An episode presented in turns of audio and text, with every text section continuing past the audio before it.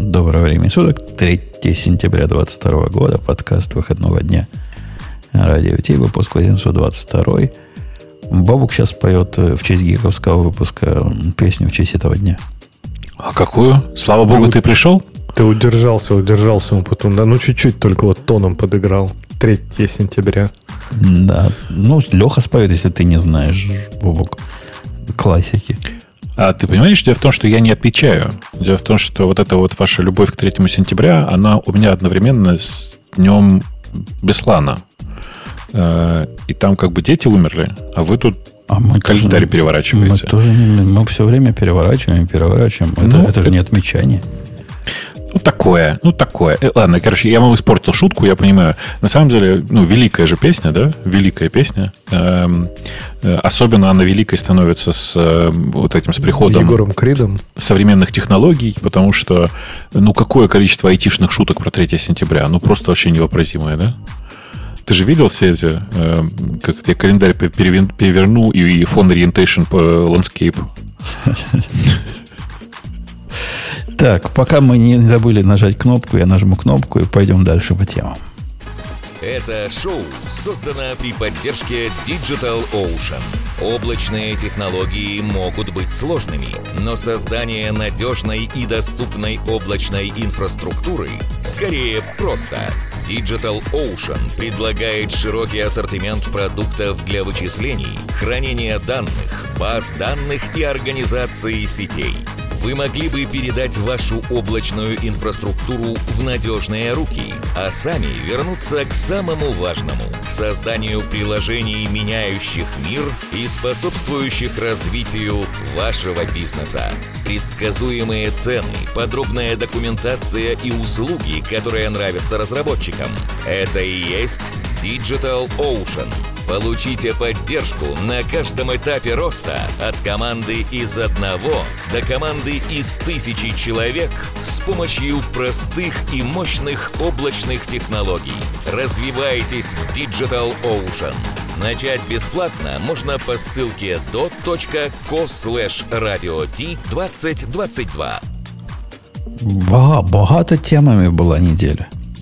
Багато. Но, Вовок, ваши тут забили все новостные каналы. Как сцепи. Наши? Ну, ваши вот эти ML и, и вот это все. А, какой, это потому, какой... потому что Stable Diffusion вышел? Ну, конечно. Давай выберем, почему это большой дел. Поскольку, судя по количеству э, использований, да, это, скорее всего, использований продуктов, которые его используют, и сервисов, которые его используют, это типа really big deal.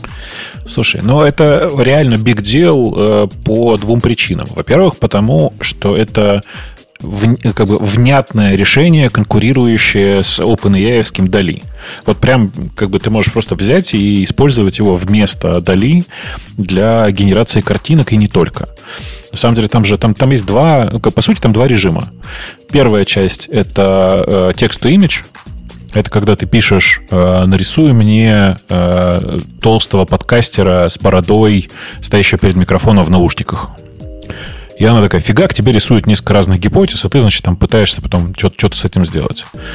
Эм, причем ты можешь, ну, понимаешь, да, ты можешь там промпт этот удлинять, там сказать, я не знаю, типа э, фотография э, или фотореалистичное изображение. Мне вот еще очень нравится в последнее время дописывать к, ко всему этому через запятую Unreal Engine 5, например. Знаешь, да, типа на название игрового движка, еще что-нибудь. То есть, типа там довольно много всего можно таким образом нарисовать.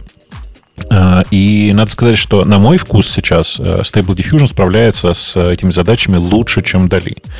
Но это бог с ним. Самое важное это другое. То, что Dali — это же э, API. Несмотря на то, что OpenAI называется OpenAI, он нифига не open. Это чуваки, которые продают доступ к своему API с, со своей предобученной нейроночкой. Да, так вот, а в случае с Э, Stable Diffusion чуваки честно выложили веса. Что это означает? Это значит, что ты можешь просто взять готовую предобученную сетку и крутить это все на своем компьютере, на своих компьютерах. Оно, конечно, требует прям, ну, типа, чтобы оно нормально работало, нужно GPU. Потом, ну, прям нужно компьютер с GPU. Но там, там были А ты же говорил, статьи, на M1 вышел, как да? на М1, да. Можно. На- Ты не, же не, сам- вы поймите. Да-да, вы поймите, тут есть важное, важное уточнение, чтобы он нормально работал. Что такое нормально работало? Это ты запускаешь, как бы сгенери мне картинку, и не ждешь там типа 2 минуты, а, а ждешь там, ну, 40 секунд. А на моем модном сколько будет? Там же дофига ядер вот этих GPU. Попробуй, попробуй, я не знаю. Я думаю, что там типа полторы-две минуты. Ну, тебе- мне кажется, у тебя это терпимая цифра. Э, Он, она генерит по умолчанию картинки 512 на 512. Дальше ты их можешь там улучшать, как, как захочешь. Э, Мне гораздо больше нравится другой режим, который называется не text to image, а image to image. Это когда ты даешь э, как бы картинку э, и прибавляешь к ней некоторый текст. Э, То есть ты там э, рисуешь два, как это, дв- две окружности или окружности эллипс и пишешь «это сова». И он тебе дорисовывает из- ну, в этом месте сову. Понимаешь? И это на самом деле прям великое для меня дело, особенно с учетом, что тут уже появились первые, как это сказать, попытки сделать плагины для фотошопа, которые прям, э, ну, очень крутые вещи позволяют делать. То есть, типа, ты берешь э, какие-то, какой-то кусок э, фотографии выделяешь и говоришь, а здесь нарисуй, пожалуйста, собаку. А здесь нарисуй, пожалуйста, водопад.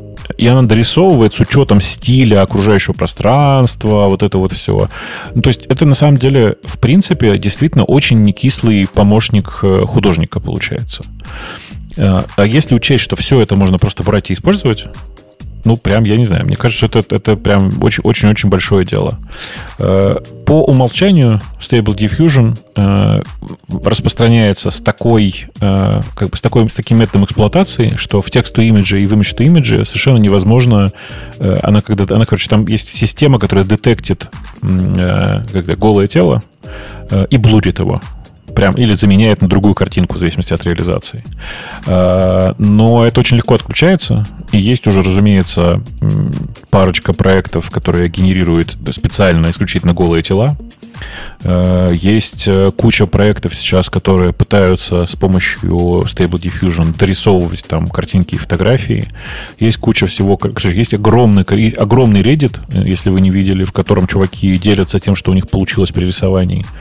А И ты, оно прям- ты видел да. тот сабреддит, где рисовали э, м, э, ну, обнаженных женщин? Таким образом, забанили к чертовой матери. Ну, в принципе, Reddit же он не, не, не- не- как это, не предназначен для этого. Ну как, NS, вот это, вот эти их, их буквы. Ну, он долж- они должны были пометить свою группу как. Not Safe for Work. Да. Нет, Пометили. они- оно не было помечено. было Я- я- помечено. А там объясняли, почему. Говорят, Почему? главная причина, почему именно вот этот забанили, основные not safe for work остаются, потому что тут большой, значит, простор для э, рисования знаменитостей разных э, в, то- в тех видах, в которых они по жизни не бывали. Ну, видишь, э, мысли преступления, как известно, еще не наказуемо, в том смысле, что вроде бы таких фотографий там не было, э, вот, но, Так да, забанили уже заранее, да?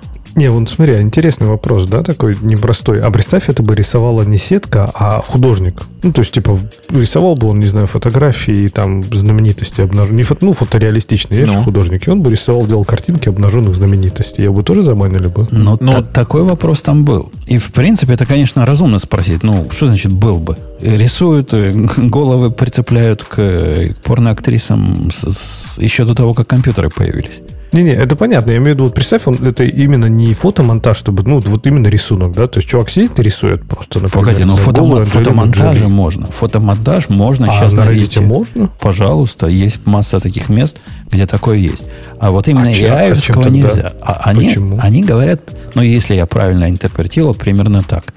Они говорят, ну, смотрите, две большие разницы. В том случае ты должен как бы поработать, труд вложить, и попотеть, и 7, значит, с тебя этих самых потов сойдет, а тут раз, и все, и готово. Типа технологичность процесса, значит, переводит количество в качество. Или качество в количество. То есть это не дискриминация по роботам, да, ты хочешь сказать? Потому что Я иначе считаю, ребята что это очень борзые. Да, ну это не тогда борзые, конечно. Я бы не хотел через 50 лет быть ими, когда роботы захватят власть. Да, я думаю, что это раньше произойдет. Э, на самом деле, правда, это большое дело. Э, чуваки из Stable Diffusion прям большие молодцы, потому что они не побоялись э, выложить вот эту предобученную модель. А кто это? Кто эти люди вообще? Это, это кто? Это где? Откуда они? Слушай, слушай, я их не знаю. Я знаю там несколько чуваков оттуда. Ну, типа, я там, я знаю этого самого Эмода, который вроде как там главный сейчас. А, ну, это типа чуваки живут в Великобритании, э, их несколько человек, там 6-8, я уж не помню. Они, их, их, в общем, они небольшие сами по себе. Слушай, там а вот... важно, что они, я не очень понимаю, у них, видимо, есть инвесторы, которые в какой-то момент выделили им бабло на это, потому что это прямо, ну, ну, как бы это дорого. Обучить такую модель это прямо конкретно дорого.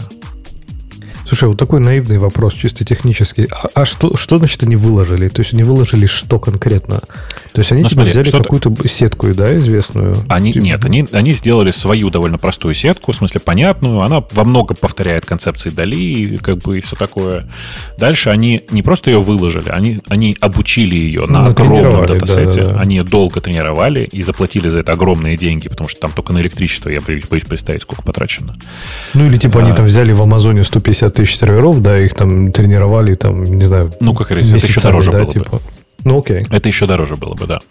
А, ну вот, а, и выложили, ну, эту, вот эту обученную уже сетку, они выложили. Ты можешь теперь брать, ты можешь ее дообучать, ты можешь делать практически все, что захочешь. Так, то а вот чисто как, с, с точки зрения фишка. API это выглядит как именно? То есть, типа, это я не скармливаю. Это ну, не я API. имею виду, то есть, что, да. что это такое физически, чтобы я чтобы это запустил локально? Это, это что это у меня Набор будет? питоновых скриптов. А, окей. А там, там, там, Леха, контейнер поднимаешь, там все как у людей. Вот, вот не надо как... контейнер поднимать. Можно, можно так, можно и без этого обойтись. Ну да. да, но я же для людей, а не для животных рассказываю, как делать. Руками скрипты на питоне ну, Слушай, в оригинальном этом самом контейнера, конечно же, нет. Но есть куча готовых э, да, уже контейнеров, которые просто поднимаешь, и оно тебя с веб-интерфейсом по ним поднимает, API раздает оттуда для тебя. В общем, короче, все уже сделано для людей буквально. Mm. А сетка, естественно, там на базе какого-нибудь, я не знаю, что там, TensorFlow или что-нибудь такого большого, ну, да? Или... PyTorch, PyTorch. Ну, PyTorch, в смысле, типа, да. TensorFlow это для пенсионеров уже все. Уже устарел, да? Знаешь, э, удивительное дело, э, лет пять назад я бы сказал, что TensorFlow прям живее всех живых и самое, как бы, самое, самое главное, что, э, чем прославился Google в open source. Но так быстро это все поменялось, а PyTorch это Facebook. Mm. Не, вот даже мне просто интересно, любопытно посмотреть в эту сторону. Я, может быть, очень-очень отстал от этого. Даже вот чисто как это выглядит. Есть, говоришь, они собрали там простенькую сетку. То есть, типа, они взяли какую-то... Она не очень простенькая, она в обучении сложная. А, а, дальше там все довольно, довольно несложно уже. То есть, какой-то NLP-процессор, который, типа, выделяет entity, да, потом они, типа, эти как-то матчат, описать. То есть, как, вот как тренировка происходит? То есть, ты же не можешь скормить... А, или ты берешь картинку и описываешь ее словами просто. Нет, да? у тебя есть типа... предобученная, в смысле, пред, пред, предразмеченная сетка, в которой э, э, есть картинка и э, слова, описывающие, что на ней нарисовано. А, ну да. А потом, а, и типа и ты реверсивно потом скармливаешь, что для этого текста типа она типа... Типа ну, того. Типа того. Датасет, на котором они обучались, они тоже выложили.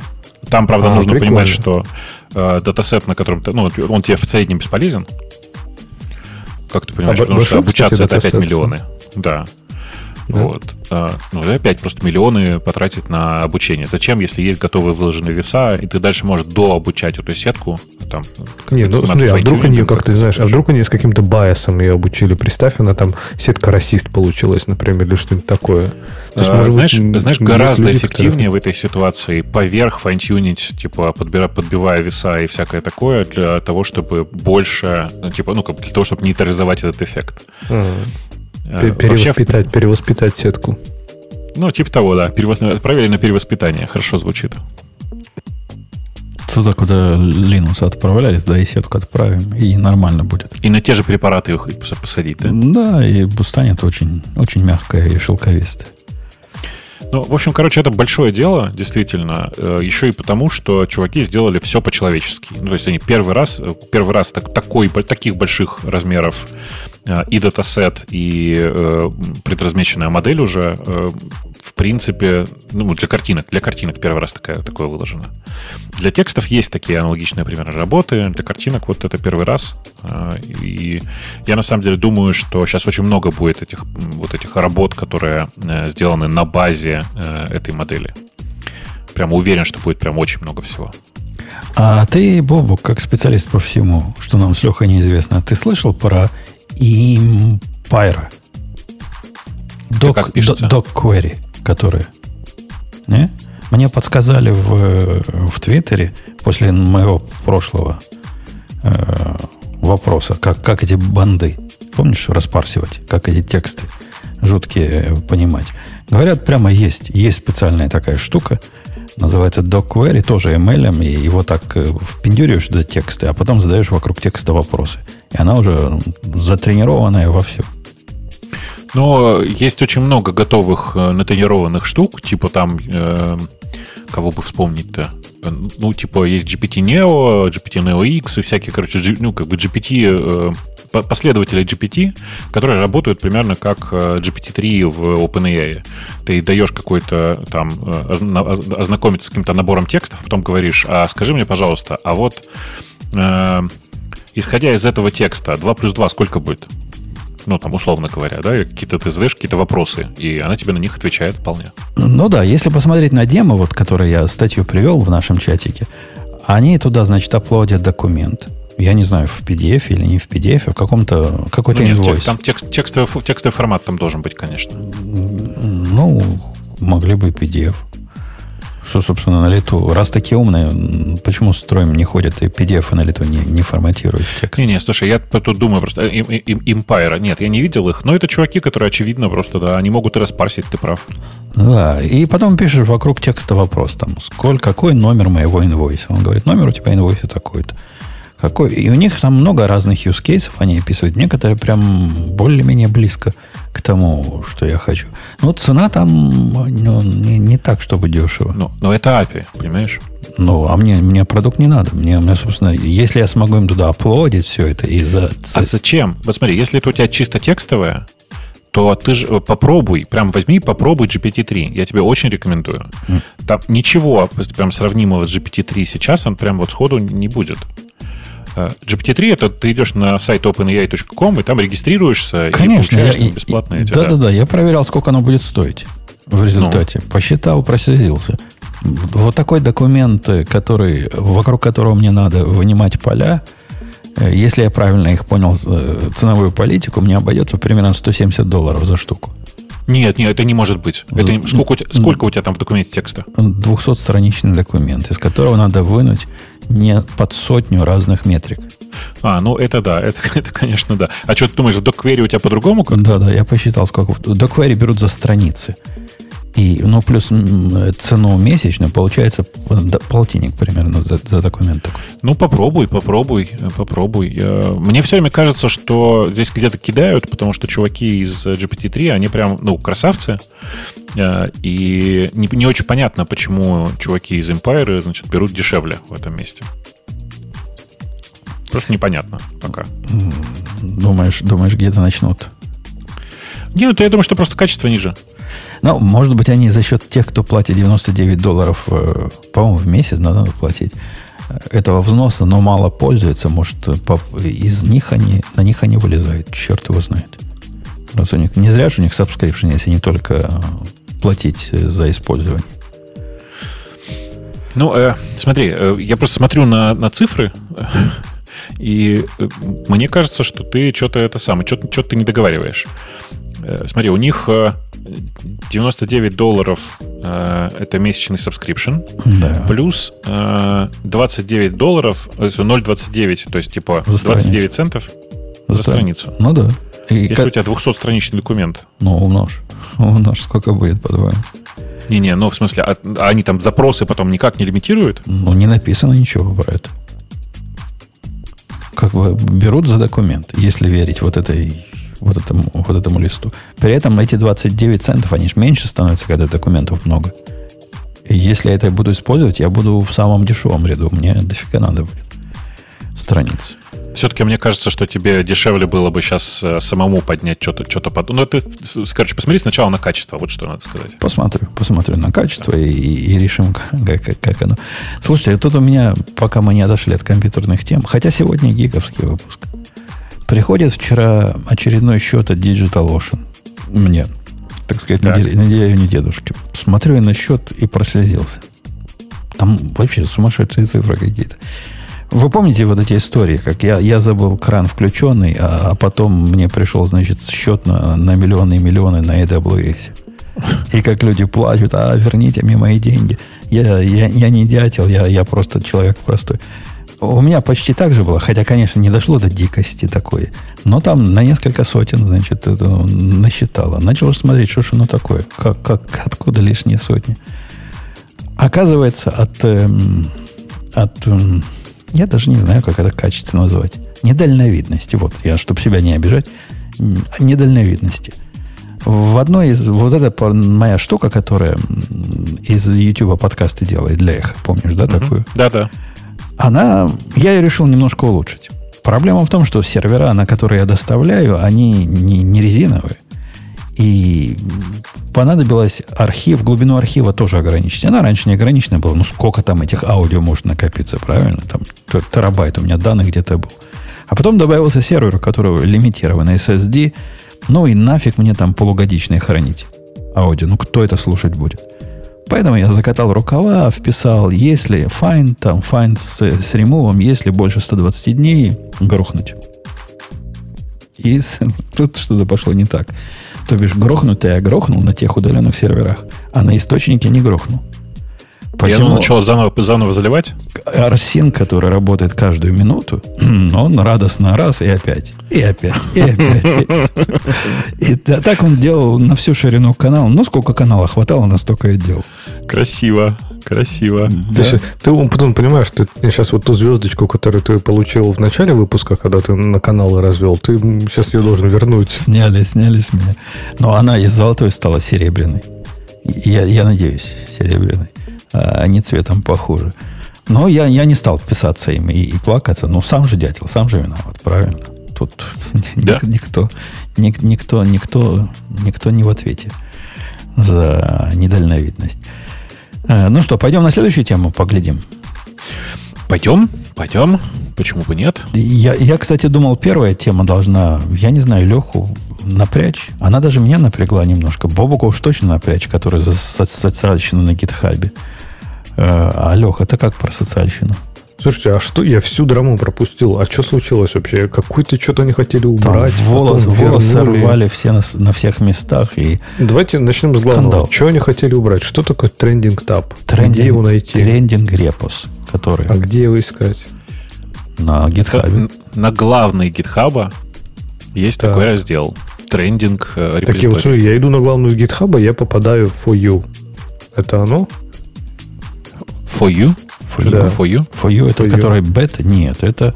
А это что, а где там больше ничего другого нет? Э, где-то надо... Explore. Нет, Explore это другое. Они говорили, да, лучше блин, Explore. Ну что вы, ну github.com slash трендинг. Ну, а, как обычно. Во, Explore нажимаю, потом То есть надо по прямой ссылке просто зайти. Да, да нет, нет, там наверху в Explorer есть, просто искать долго. Да-да, в Explorer есть трендинг. А, вот этот тап они хотели убрать. А, а, вот оно что. Я-то думал, хотели вот эту штуку убрать, которую я вижу, где кто на кого подписался. И теперь я знаю, что Бобук наконец-то подписался на Умпутуна. Неправда. А я так... сначала от него отписался, а потом подписался, знаешь? Ну, да, за что? За что отписался от меня? А, а он увидел, наверное, что я на него подписан, чтобы не было симметрии в этом мире. Не-не, там все гораздо проще. Э, я просто пошел посмотреть, типа, правда ли, откуда я знаю про этот самый, про твои разборки, разборки с докер-логером. Э, и пошел посмотреть, я же на тебя подписан. Ну, оказался подписан. И, видимо, нажал на кнопку «Отписаться». Ну, поэтому пришлось сразу же нажать на кнопку «Подписаться» обратно. Ладно, от хорошего не надо отписываться, правильно. Любопытная, короче, штука, этот трендинг. трендинг. Во-первых, это еще раз говорит о юзабилити гитхаба. То есть, типа, как, как человек в здравом уме когда-либо в жизни попадет на этот тап вообще? Как, как, как кто-то его когда-то видел вообще? Тап-то полезно. Ты знаешь, там вообще трафик найти? есть на этой, на этой странице. Вот прям есть, серьезно. Ну, теперь, теперь вот сейчас ты сказал в эфире, сейчас-то народ пойдет, наверное. Не-не, ты знаешь, он там и раньше был, потому что у меня есть знакомый, который специализировался на том, чтобы выводить э, чужие репозитории в трендинг в гитхабе, и после того, как ты их туда выводишь, там дальше органически заводится трафик. Там прям нормально трафика было. Я, я два раза попадал в трендинг, и я так и узнал. Когда первый раз попал, мне говорят, о, ты в трендинге. Я пошел посмотреть, ну да, есть такая страница. Но я с Лехой полностью согласен. Это не для здорового человека. Найти, где оно находится, где, где вот этот тап у них. Слушай, она настолько странно, вот я сейчас смотрю, иду через список, окей, там есть типа Stable Diffusion, согласен, она попала в трендинг, понятно почему.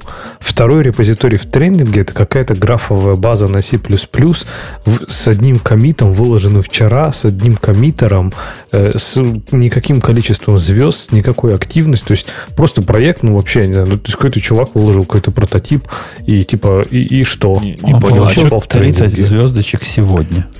Понимаешь? А как, Видимо, а, это много по сравнению с остальными. А я просто пытаюсь понять, а чё, что я делаю не так? В смысле, ты Data Range какой-то другой смотришь? Я тоже Нет. вижу то, что Леха видит. В тренинг не второй, вот этот TrueGraph DB. Да, TrueGraph. Да, так, смотрите, значит, вы смотрите трендинг, репозитории, да? Да, да. да, да. Первый Helix у нас. Потом да, идет да. True, ToGraph DB. ToGraph, ToGraph да. теперь. Да. да. Вот ну, Helix, кстати, слушайте. прикольный, а я реально как-то... Ну, то есть, не то, что плохой, да, понятно, почему он трендинг. То есть, там не какой-то безумной активности, не какой-то суперизвестный. Может, мейнтейнер, конечно, суперизвестный. Да нет, там не просто, знаю. типа, этот репозиторий, которому три дня, и он за, типа, за сегодня набрал 100 звездочек. Ну, что, Три, так бывает. 30 звездочек туда и написано справа. Ну, вот. 30 звездочек ну, сегодня. Ну, ну просто вчера-то оно было не, не, не, не, не если они хотели вот эту фигню убрать, да, конечно, пусть убирают, ерунда какая-то. Они уже отказались. Да. Потому что плач Ярославна был велик. И ну, а согласитесь, любопытная страница. Вот, вот так, если оторваться от э, юзабилити проблем, ну, прикольно зайти и посмотреть, а что нового происходит. Например, если бы я не знал, что WebKit э, выложили из других источников, я бы удивился, WebKit, WebKit теперь тут лежит, и он в трендингах. Ну, любопытно ведь. Что-то в этом есть. А, да, смотри. А что-нибудь еще интересное есть там, вот в этом вы... Смотрите, давайте на Developers переключимся. Это же более интересная вкладка. Ну, вот это вообще Трендинг а Developers. А, типа они по контрибьюциям, да, наверное? А, PyTorch. Py, я думаю, что по фолловингам. Контрибьютор этого торча. Наверное, логично. А второй, о, а второй это чувак, который создал вот это 2DB, или как вот я так понимаю, нет? Или не он? Нет, не он, просто 2. Этот не связан никак с названием базы данных. Блин, я думал, так бы все объяснило, да, что корреляция между популярностью разработ... тренингом разработчиков, который поднимает твои репозитории в тренинге, даже если там никакой активности нет. Ну, вон, смотрите, вот на, на, на третьем месте чувак, который сделал sudo prompt. Sudo prompt — это такой скрипт, внимание, на JavaScript, который в зависимости от того, под какой операционной системой ты его дергаешь, показывает гуевый диалог для ввода пароля суду. Да. Знаю, мне кажется, еще сама странная идея этих, как сказать, эм, трендингов без привязки я даже не знаю, ну, как, как о системе, да, то есть из разряда я смотрю, ну, вот, не знаю, новый тренинг, репозиторий там на C++, да какая мне разница, в общем-то, что там какая-то а, графовая база Там, там же можно, смотри, есть можно а выбрать можно language. А, language. language можно, вот, давай посмотрим, что в Гошечке там в тренде. А, не language, это spoken language. А там другой еще а, один. Нет, там рядом есть language. Да, да, да. О, 1С Enterprise, давайте что там 1С Ну, да давайте не будем так-то уж издеваться. Диаграмма объектов. Хорошо, Не, я открыл что... по, по вашей Гошечке. Не, смотри, я, я тут даже многие знаю. OpenTelemetry Go знаю, микро знаю, Lo знаю. Вы, вы, вы еще Data Range поменяйте на This Month, и тогда будет более-менее интересная подборка. Mm-hmm. Долт, Долт. Долт ну, тоже мы да. обсуждали здесь. Да, что-то было такое. Что-то, что-то все такое знакомое, да. Ну вот, когда, когда ты переключаешься на месячные, прости, пожалуйста, за формулировку, э, э, тренды, ты сразу видишь э, результат. Типа, тебе здесь все понятно. Так вот, на самом деле, в дневных трендах тоже есть своя польза. Не-не, полезное, а, полезное место. Смотри. А чем? Вот чем оно полезное? Вот, вот, что? вот смотри, Леха, хочешь ты узнать, какие библиотеки носят? Да? В Гошечке. Ты ж, ну, не все же тебе моими библиотеками пользоваться. Хочешь не, понятно. нормально Я найти? зайду, я найду там из там GoLang, я не знаю, что там у нас сейчас какой-нибудь э, OAuth, да, какой-нибудь. И все. Я потом прочитаю на Reddit, и мне там первый комментарий скажет, что ты вообще, что я вообще дебил, и никакими библиотеками пользоваться не надо, и надо все самому писать. Ну вот, а если бы ты открыл вот эту страницу, которая за Today, не то, что Бобук месячный, ты бы тут много чего нашел. Например, ты нашел бы ло. Ло это, ты знаешь, что такое ло? Нет. Это... Нет в трендах ло, кстати. В трендах ло, если date range today, язык Go, он будет где-то на десятом месте, восьмом где-то. Ну, окей. Это набор функциональщины всякой, мэпы, фильтры. А, мы обсуждали вот это, это да, да, да. Ты не знал бы, ты узнал бы. Например, хотел бы узнать, как Notify системное ловить. Нашел бы FS Notify, тоже унес себе в копилочку, пригодится для жизни, правильно? А, у нас, кстати, недавно у меня коллега э, предложил этот э, бан, вот этот, который от AppTrace ORM гошечный.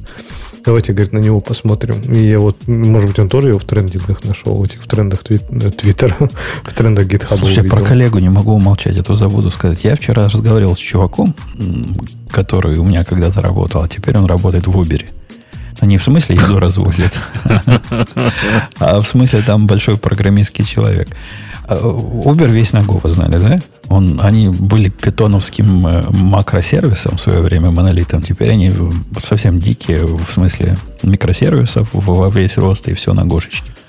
Ну, какая у них, Леха, Гошечка, тебе понравилась? Как, как Java, да, наверное, такая уже? У них, чувак говорит, я пришел на работу. Он типа умеет программировать, но он не гений, но программировать умеет. И говорит мне, э, собственно, там надо было без задачи, и надо функцию было параметр один добавить. Ну, я добавил, все тесто написал. А потом смотрю, а где ее? Никто ее не вызывает. Вот функция нигде никак не вызывается. Как поменять тех, кто, ну, консюмеров? Нету никаких консюмеров. Вообще нигде никаких нет. Он говорят, дебилина. А про dependency injection слушал?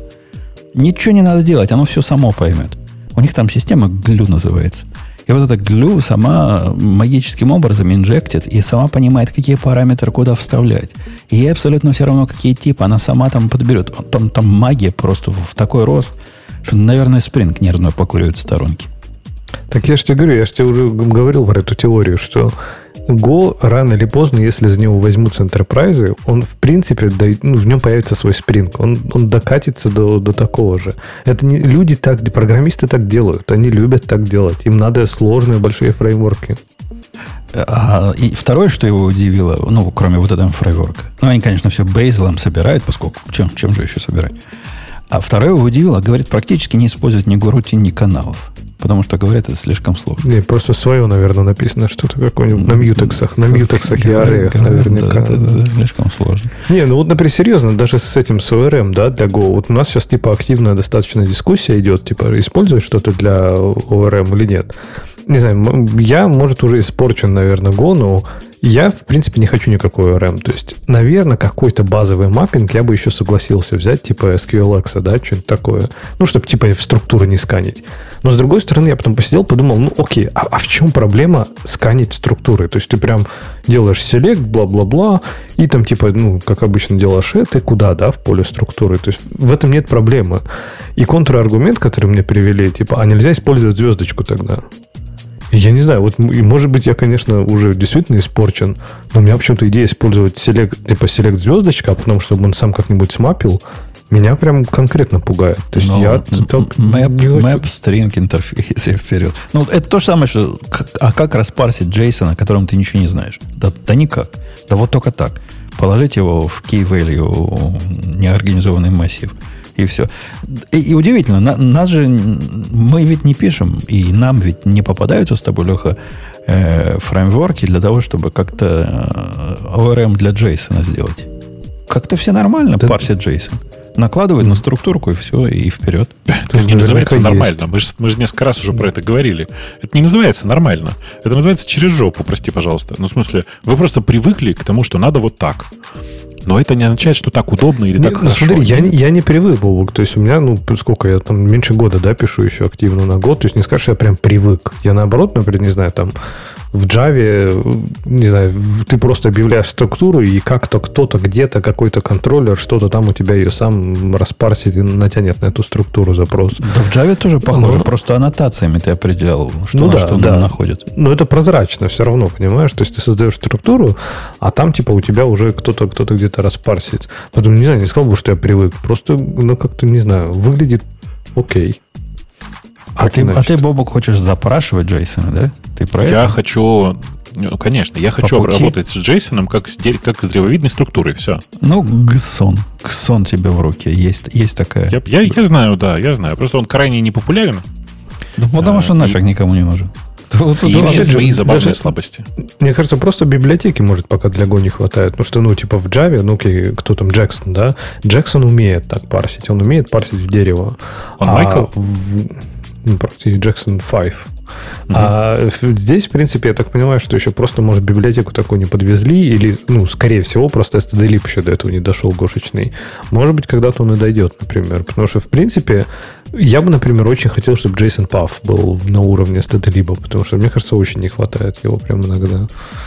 Но, с другой стороны, много всего хочется. Ну, изредка, не тоже его часто не хватает. Но надо признать, что вот этот способ, который Боба ругает, парсине Джейсона – он так в среднем по больнице это в основном то, что ты пользуешь. То, что тебе надо. Да, иногда надо тонкости. Иногда Джейсон Пав хочется каким-то образом доступиться. Ну, да. Не в стыдилибе. Ну, так потому и не в стыдилибе, что иногда. Было бы чаще, добавили бы в какой-нибудь экспериментальный. А может, он уже в экспериментальном и есть, в каком-нибудь эксе, пусть там проверят, скажут. В эксе много интересного появляется. Я тебе, Леха, советую туда ходить. Это экспериментовые библиотеки, там там прикольно бывает. Там, там интересно. А, в общем, мы за то, что трейдинги вернулись, да? Мы, мы рады. Мы, видите, нашли пользу трейдинга. Так они его не отключали. Они говорили, что собираются его отключить. Понимаешь? Ну, виртуально убрали, а потом виртуально вернули, и все довольны. А, а как вы себе представляете? Пришел какой-то эффективный менеджер, да, посчитал количество кликов на этой странице и сказал, о, на этой странице кликов всего 1% от всех, которые у нас есть. И давайте уберем все страницы, где кликов не больше Что-нибудь типа того. Что-нибудь типа того, ты знаешь. Типа, э, пришел чувак и сказал, м-м, кажется, что тут ерунда какая-то, типа, народу здесь мало, и вообще это какая-то непопулярная фича, давайте ее уберем. А ты понимаешь, э, это же ну, на гитхабе непопулярная фича, это примерно все, кроме э, этого самого, кроме чтения репозитория. То есть так можно далеко зайти, в принципе. Ну да, и тут же еще другой просчет. Вот эти, которые, вот эти нишевые товарищи, они, они ведь самые громкие. То есть попробуй какую-нибудь действительно даже слабо популярную фичу убрать. Наверняка найдется какой-то горлопан и будет тебя позорить на всю деревню. Зачем Microsoft такие? Им жалко было держать эту страницу, но у них же там GraphQL, он сам все это считает. Ну, сделали запрос туда. Вот одним запросом все и получили. Я уверен, все это один запрос у них делает. Слушайте, столько всего интересного там оказывается. Не... Вот это к вопросу про инструменты, да, я реально никогда туда не ходил. Я даже не знал, что есть такие страницы. А там прям любопытно, какая-то движуха, какие-то штуки там появляются. Почему у меня только рекомендация в основном про кложу, я не знаю почему. Но потому что ты такой извращенец, э, ты пишешь на Java, но извращенец. Э, это же очевидно, что кложу надо показывать. Латентный кложи программист, поэтому да. Почему латентный-то нет? Почему ты не надо, не надо себя преуменьшать? Не, не латентный ты, нормальный, явный. Я, я, вчера, я вчера тут странное поставил себе. Я знал, что я не надо открывать, нажимать на поперечную клавишу и открывать этот люк. Но я таки открыл. Захотелось так. мне поставить GitLab, э, э, GitLab CI, который умеет локально запускать Угу. Ну, как-то достало меня то, что комит нормальный, а потом CI пробежит, его скажет, опаньки, у тебя там что-то не отформатировано, или каверидж ты не так написал, или еще чего-то не так сделал. И фиг его локально отладишь, правильно? Ну, мы сейчас поставлю. Ну, ты, Бобок, уже догадался, на каком языке вот это может быть написано? Ну, да, я догадаюсь, на Ruby? На, на NPM, на, на JavaScript. А, на JavaScript? Ну, это да, да для того, чтобы... А, при, при этом оно там потом контейнер какой-то строит, как-то все оно должно работать. Это, это прямо ад. Вот у этих программистов э, бэкэнда на, на JavaScript какой-то ад в голове. Вы пойдите на, на эту балалайку и представьте, вот если вы сами описали. Оно так и называется, по-моему, Git, э, GitLab CI э, Local или Local CI, что-то в эту сторону. Там конфигурация такая, ну, как бы мягко сказать. Какая вообще нужна конфигурация для этой штуки? Да никакая. Ну, как, что надо конфигурировать для того, чтобы запустить свой пайплайн локально? Вся, вся ведь идея. Ты даешь ему вот этот CI-файл, и он запустится. Там десятки параметров. Десятки плохо понимаемых мною параметров. Ставится оно с выкачиванием всего интернета. И это все для того, чтобы запустить контейнерный образ – передать ему, замапить ваши репозитории туда. И почему оно вообще столько кода? Почему его надо конфигурировать? Я не понимаю. Я, я на JavaScript валю. Поскольку здоровый человек так, так писать не будет. Такой разрабатывать не станет. Ну, это, видишь, я думаю, что тут вопрос, вопрос не в JavaScript на самом деле, а в том, что вообще, в принципе, э, GitLab довольно хаотично написан, прям заметно. Э, и, конечно, он там избыточно конфигурируем. Ты же видел там, когда после того, как его ставишь, сколько вообще разных интересных упражнений надо сделать для того, чтобы он хоть как-то заработал. То есть ты как бы просто сидишь, настраиваешь, настраиваешь. Я, мне кажется, я Emacs столько не настраивал, сколько я настраивал GitLab вот в последнее время. Ну, так как настроишь? А, а ты в него, что ли, пытался вот эти тонкости встроить? Типа внутреннюю поддержку Mattermost или поддержку... Ну, поддержку Mattermost я довольно легко включил, э, но там много всего, что, в общем, неприятное. Там есть такие куски, знаешь, типа... Блин, что ж такое вспомнить-то? Ну, а... registry подключить, это, это прямо квест, если ты Ну да, да. Сделать. Вот registry, registry, кстати, да, это была одна, была одна из проблем, и я на самом деле плюнул. В смысле, я посмотрел на эту херню и просто плюнул, в конце концов. Я потянул, но в домашнем. По работе я сказал, не, ну я не буду в одну корзину яйца класть. Пусть registry остается registry. Не надо нам всего этого. А его настроить, ну, действительно не так, чтобы просто. Но потом, после того, как у тебя уже есть твой раннер, если хоть немножко представляешь, как эти раннеры работают, ты можешь все это руками запускать локально. Я ожидал от этого GitLab CI локального, ну, какого-то скриптика, который вот эти мои телодвижения поможет. А там прям проект-проект. Жуткое дело. Я даже подозреваю, жуткое. они сами, сами э, механизм раннеров там, может, переписали. Я, я даже не уверен, что там можно было писать. Э, окей, окей. А, Леха, ты молчишь, но ты наверняка держишь в загашнике очередную тему. Я же там просто залип, глядя на эти на трендинг. А, говорил, не надо, говорил удалять, говорил, не будешь расстраиваться. Столько всего интересного, да. Я не знаю, я даже что, что у нас такого любопытного было? Что у нас в трендингах? Что у нас в трендингах в темах, да. Потому что ты сказал, что вся неделя была такая насыщенная. Я вот смотрю и не понимаю, чем она меня насытила. Насытила. Ну, как, как? Кроме... Много хорошего. Много хорошего и разного.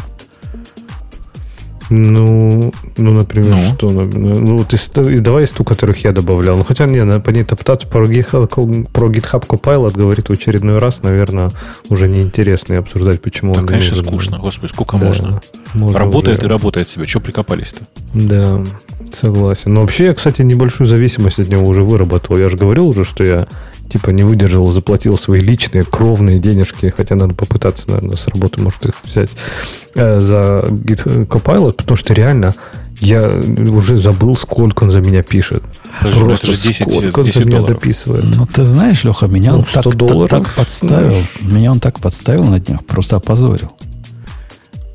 И вот это, по-моему, паттерн копайлотовский. Он позорит хороших программистов. У меня был проект, в котором я сейчас посмотрю, могу я вам такой показать? Тут, наверное, могу.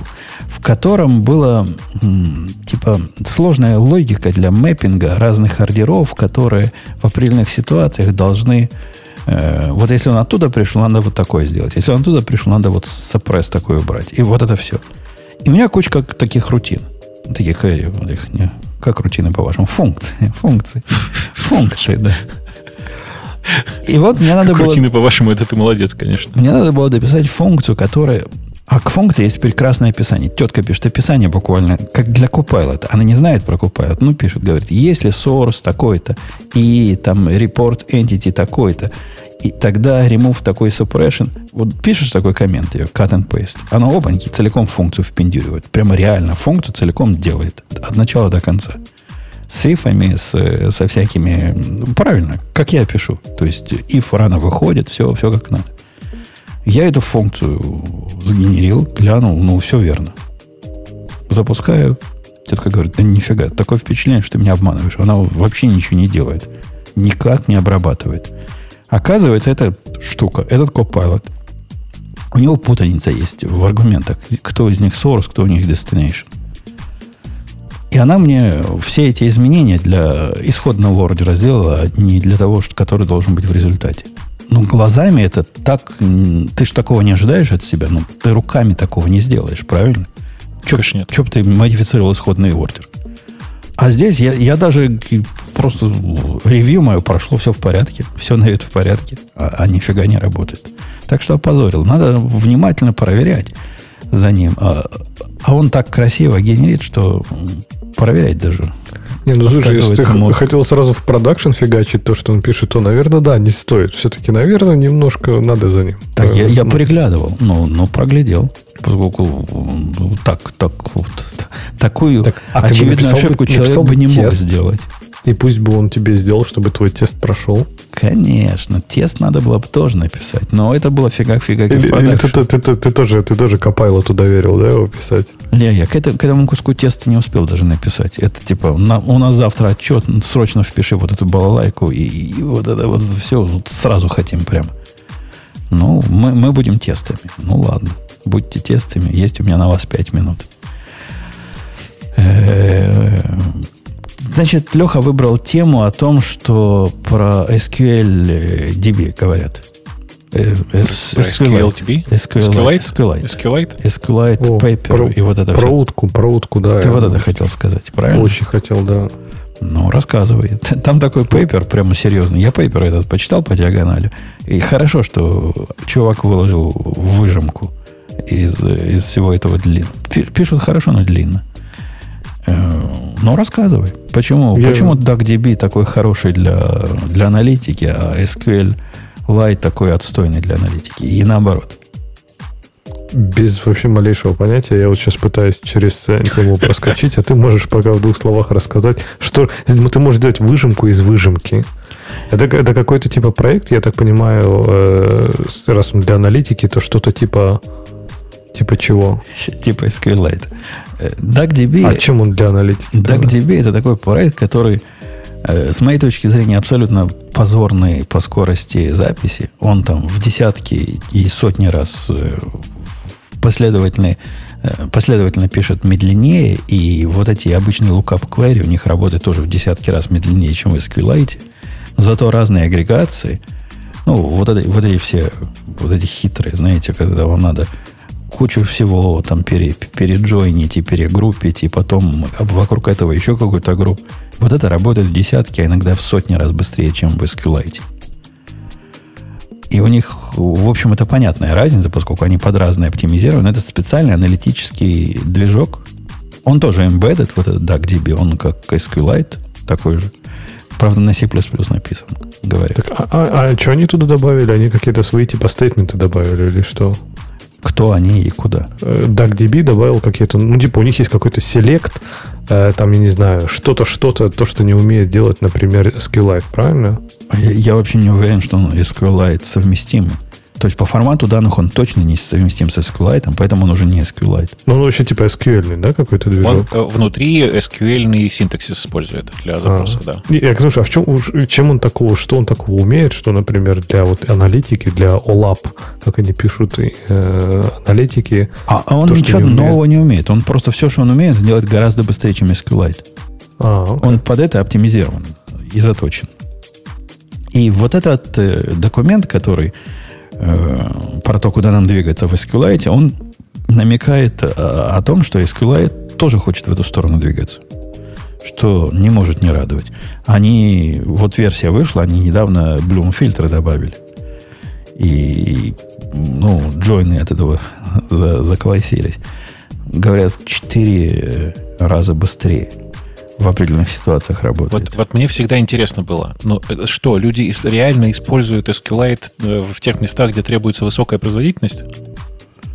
Ну, а... Это же само, само сочетание, что это, да, ну вот говоря про этот DuckDB, да, что это embedded uh, in process OLAP engine.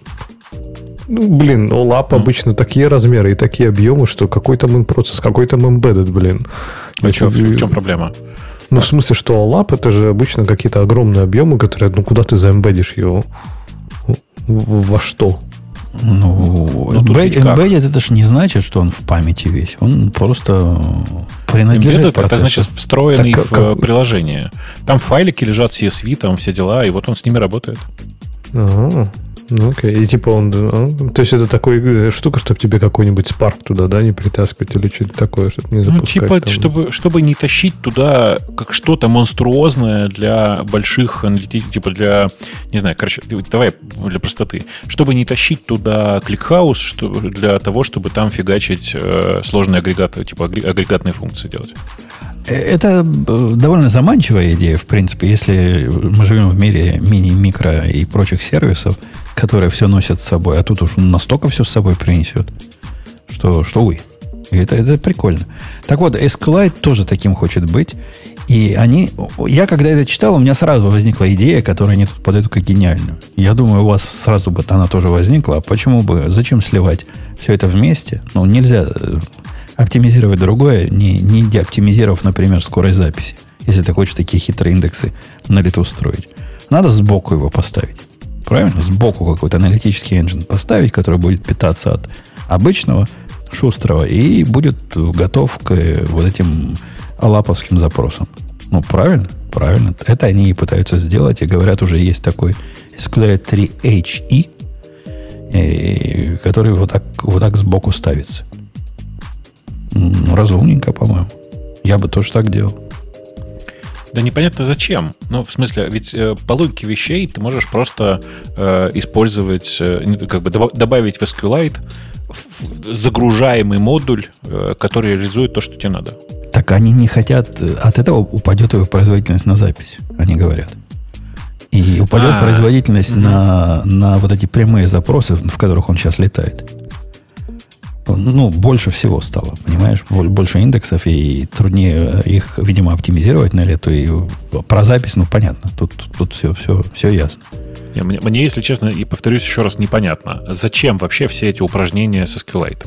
В смысле, я понимаю, зачем чуваки делают DuckDB, э, потому что им нужно что-нибудь быстро отпроцессить э, и собрать какую-нибудь статистику вот прямо там, прямо на ходу. А это не совсем про это. Вот смотри, у меня есть коллега, который на Монге пишет совершенно чудовищного вида агрегаты.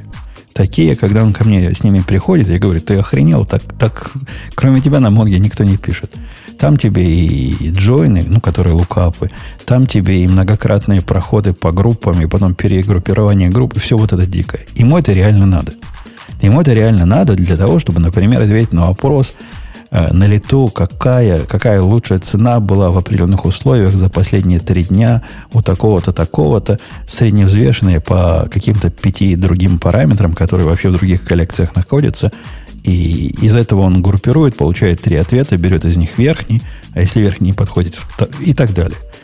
То есть такие задачи, они встречаются в жизни. И, в принципе, если бы у нас был SQLite, он бы точно так же тормозил, как, как Mongo тормозит на этих запросах. А Mongo прям не очень, не очень это шустро делает. Ну, понятно, да. В смысле, что Mongo для этого она и не предназначена, в общем-то. Ну да, особенно когда ты из нее реляционную делаешь базу. Там же сплошной у него лукап, оно по разным коллекциям, по разным базам ходит. Ну, слушай, ну вот представь себе, что чувак, чувак в этом месте перешел на DuckDB. Но ведь он э, Монгу-то ведь, наверное, не сам приносит. У, у, нее, наверное, там, у него, наверное, там данные лежат. То есть ему придется как-то выгрузить эти, эти данные, загрузить их в DuckDB. Это прям отдельное приседание будет на, на эту тему. Причем выгрузить туда все данные. Короче, это прям жесть. Но мы какой-нибудь сделаем э, как это, канал, как они называются? В Монге же такое, можно подписаться и получать все обновления. И туда бы запитали. Если оно успевает по скорости это записывать, так вполне получилось бы. Ну, почти само. Маленький процессик написали, с одной стороны он берет вот этот постоянный курсор из, из, из Монги. А с другой стороны пишет в... Ну, инсерты делает в SQL, в SQL формате. И все. И все. И все было, все пробовало. Ну, не знаю, мне по-прежнему кажется, что это очень странная штука. Видимо, у тебя просто данных там не очень много, да? Они у тебя там какие-то... Ну, у него данных там реально немного, да. Ну, то есть да, немного по сравнению с тем, что я считаю много. Там сотни тысяч записей и все. Ну, это и есть немного, да, да. Это, это копейки, конечно. Да, в таких случаях, конечно, можно прям, прям вот так вот и делать. Брать вот какой-нибудь там DuckDB или брать... Это, я думаю, что SQLite бы справился на, на, на таких объемах. Ну, тут же зависит от сложности от, и от э, того latency, за который ты борешься. Если тебе, допустим, 100 миллисекунд на ответ нормально, то, наверное, кто угодно справится. А если тебе хочется за 20 миллисекунд получить ответ, Я думаю, что тут, тут не справится никто. Видишь, если человек хочет написать такой запрос, который э, будет выполняться 200 миллисекунд, то любой скедулер э, SQL бессилен. Не, он в Монге справляется в среднем, вот 90% его персеталь, он до 200 миллисекунд. Но он в районе 200 миллисекунд. Но и для него это много слишком. Ему надо меньше. Ему надо десятки миллисекунд, он хочет добиться. Угу. Да. Ну, э, что сказать. Тяжело. Слушай, а ты э, скажи, а у тебя есть, э, как это, в твоей, в твоей работе такая база, в которой ты хранишь, ну, я не знаю, там, типа, берешь NASDAQ и хранишь оттуда все тики? Да. да. А где ты их хранишь? Монго. Монго. А у тебя а, а исторический срез? То есть это у тебя горячая база или прямо месяца это у тебя исторические? Последние 4 месяца.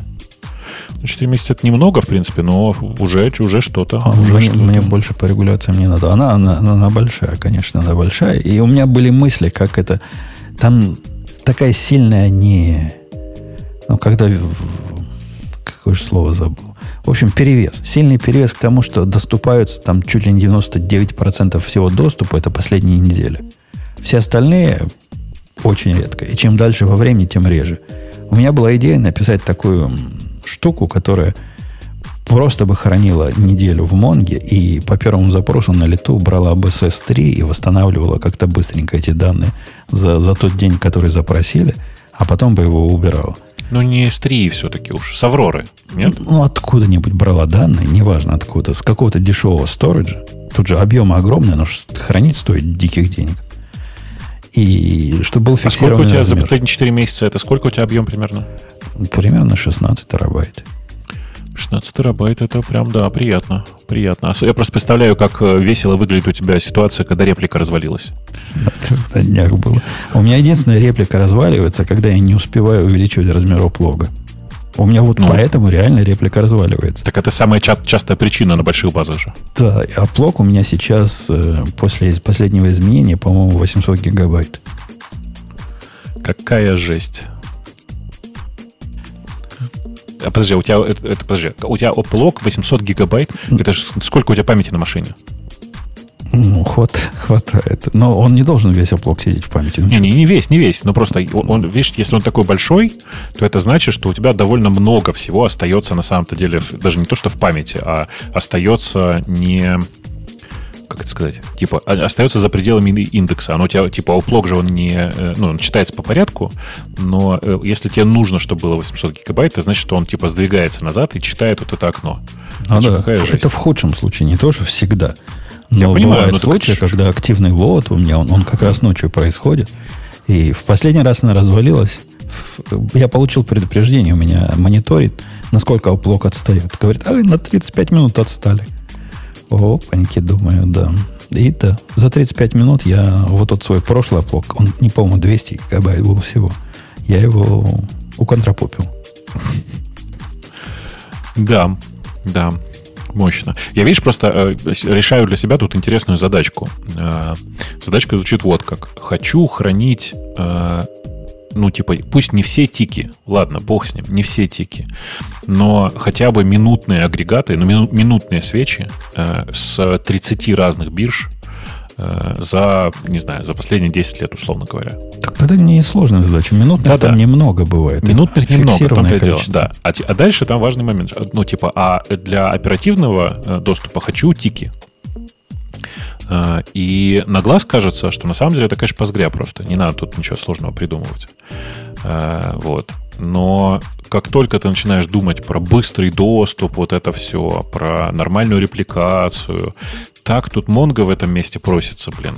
Но я прям боюсь, если честно. В смысле, я боюсь, потому что, ну, реально, там, понятно, что там данных меньше будет, чем у тебя в результате, потому что ну, тики за 4 месяца это прям жестко. Не, у меня тики за 4 месяца это фигня будет. Тики, если ты тиками называешь принты, ну, как все люди называют тиками, если в это не включить options, то в день их всего там не знаю, 50-100 миллионов. Это ну, как бы не, не, не ну, основное. Подожди, а почему не включая options-то? Это что за... Потому что options, options не надо включить. Если ты захочешь Это включить, тебе не надо. Если ты захочешь включить options, то мы с тобой уже не о том говорим.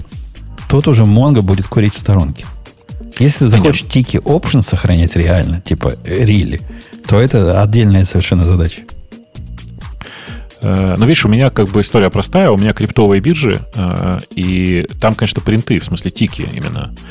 Вот. Э, и ну, как бы с, с практической точки зрения, на самом деле, я думаю, что там не так много данных, как может показаться, потому что, несмотря на все старания чуваков, которые занимаются криптой, через биржи, э, там, через топ, топ-10 или топ-20 бирж проходит не так много транзакций, как может показаться на первый взгляд. Их много, но не настолько. Вся, вся американская биржа, NASDAQ и NYSE вместе взятые, ну, со всеми региональными, вот это все, она на 100 миллионов транзакций в день в самый тяжелый день.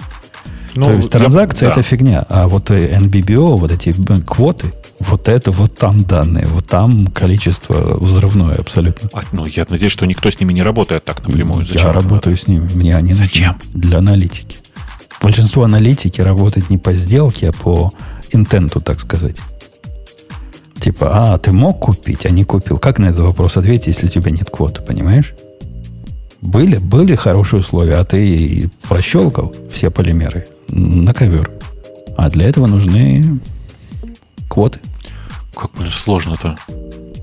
В смысле, реально? Нет, в смысле, я просто думаю, насколько же сложно. На самом деле, это же все как бы наличие этих NBBO, это, в принципе, следствие того, что ты работаешь на регулируемом рынке. Значит, для тех, кто не понимает, что такое NBBO, это National, как оно, Best Bids and Offers. Да, да, да. Ага. Э, и типа этот ну, бесконечный поток э, асков и бедов по большому счету. Как бы консолидированных асков и бедов. Он был бы по-настоящему бесконечный, если бы это были просто BBO, то есть Best не National, а с региональных бирж. Их бы было бы минимум там в 8 раз больше. Но поскольку они уже консолидированы, и вот этот консолидатор, там NICE или NASDAQ выбирает лучшие из того, что оригинальные биржи предлагают, то их не так много, как могло бы быть. Но остается там, ну, то есть получить миллиард в день таких это прям нормально. Два миллиарда в день получить таких нормально. Короче, как сложно все на ваших, на ваших перерегулированных рынках. Это ли дело у вас увольниться? Покупай Конечно. себе крипту, куда хочешь, за сколько хочешь. Это ровно так. Ага, ага. А потом вот чувака, сколько ему, 40 тысяч лет дали? Это которому? Ну, одного какого-то из ваших словили. И у него 40 лет э, срока, даже больше немножко, по-моему. Я не, не знаю про это как бы детали одного из ваших, как ты говоришь. Но это любопытно. 40 тысяч лет это хорошая цифра, да. Хорошая, оптимистичная. Он как-то там на миллиарды кого-то кинул, но, видимо, что-то умножили, там поделили и получилось, получилось 40. В общем, ему долго ждать досрочного освобождения. Пусть нам скажут, кто это был. Нам в чатике давали э, ссылочку на это дело. Просто, видишь, в крипте вот, это вот очень популярная тема, просто количество нулей просто очень высокое. Э, и, ну, чуваки, наверное, просто тут тоже три нуля в конце прорисовали, вот и получился результат. Ну, может, ты думаешь, курс упадет его с тюремного да, срока да, со да. временем? Как, Я думаю, как что биткоином да. будет. Я 20, думаю, что да. До 20 тысяч? Да, да. Понял, понял. Понял. Ладно, Бобук, про, про это мы поговорили, про то, как они будут бороться, поговорили. Ты хочешь выбрать какую-то тему наверняка, поскольку молчишь, молчишь. Слушай, давай про тесты поговорим очень, с очень странной точки зрения. Ты видел, что чуваки, которые Xcode Cloud ждали, наконец-то дождались? Э, давай я ее выберу. Я видел ее, я даже открывать не стал, поскольку я почему-то думал, что у нас, во-первых, Ксюша будет. Оно ж Xcode, это же сразу говоришь Xcode, подразумеваешь Ксюша, правильно? Ну, конечно. А во-вторых, ну, я в Xcode как свинья в апельсинах. Какой-то xCloud subscription now available. Вот. Короче, э, это Apple где-то в, в прошлом, что ли, году, я уже не очень помню, или в этом конце, в, в начале, э, объявили, что будет такая штука, как, как Xcode, э, подписка на Xcode Cloud. Xcode Cloud — это, по сути, э, CI-CD для того, что ты делаешь в Xcode.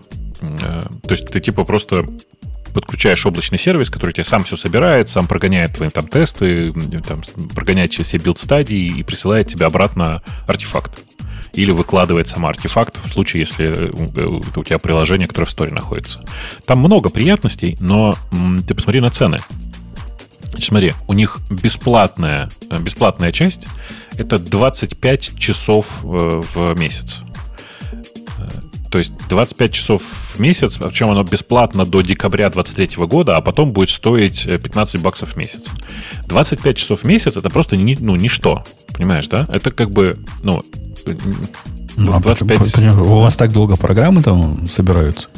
Ну, во-первых, программы могут собираться очень долго. Но на самом деле чаще всего вся ICD занимает не сборка, а тестирование, как ты понимаешь.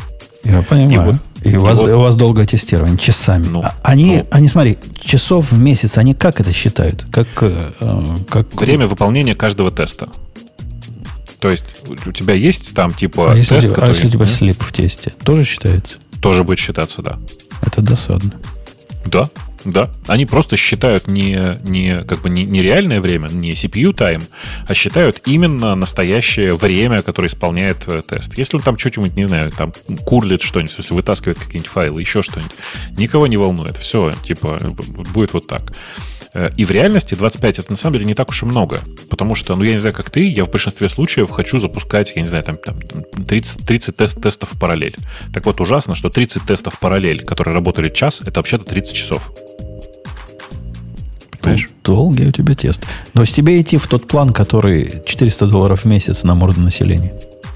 Ну, там, видишь, тысяча, и не факт, что эту цифру можно превысить, но в целом, э, короче, я, я смотрю на это и понимаю, что выглядит это, конечно, стрёмно. Прости за это выражение, но выглядит реально стрёмно. Я проценник. Я очень надеюсь, что он со временем упадет, вот, но э, на самом деле я думаю, что нет. А и... по рабоче-крестьянски это не делается? Ну, типа мини... На компьютере на своем можно? Мини в облаке купить за копейки. Пусть я, конечно, все так и делают. У Амазона же есть сейчас недавно появились. Причем там чуть ли не EC2 можно брать, по-моему, на у них. На, правда, ну, на M1. Э, вот это вот очень дорого, э, конкретно да. брать это в Амазоне. Но есть куча готовых таких решений, где тебе просто предоставляют готовые в облаке стоящие Mac Mini. В стойке стоящие. Там за ними следят, все. У тебя там просто build настроен туда и все. И это, конечно, дешевле. Слушай, а вот если только сейчас вот этот Xcode Cloud только появился, а как до этого люди жили? То есть, типа, ну, какие-то свои виртуалки ставили, что ли? Я ну, пытаюсь вспомнить, как наши собирали эти iOS-приложения. На своих MacBook Pro все это.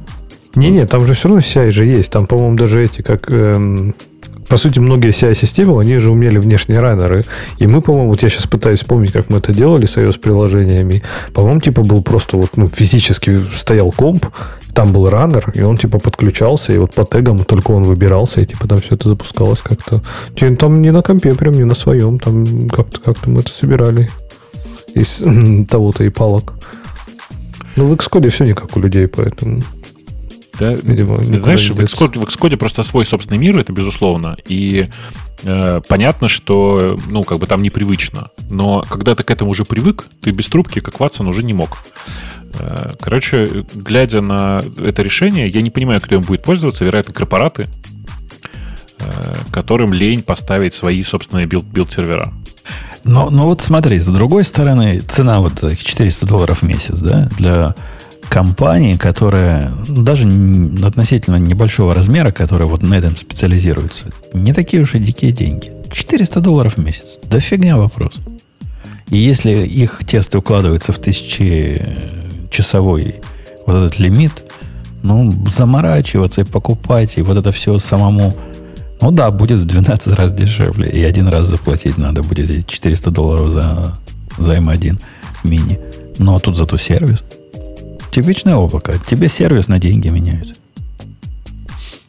Ну, такое, знаешь, как бы здорово, что меняют, но я бы предпочел реально какое-то облако с, ну, типа, с поставленным Mac Mini. Сильно комфортнее было бы. Да я, я не спорю, но, но скорее всего так, и так бы я тоже и делал. Сначала на своем запускал, а потом понял, что могу и в облако перейти, будем, будем там арендовать. Получилась бы, конечно, разница на даже не на один порядок. Сильно бы дешевле получилось. Э, окей, окей. А если бы Ксюша была бы, она порадовалась бы этому? Она ведь большой корпорат.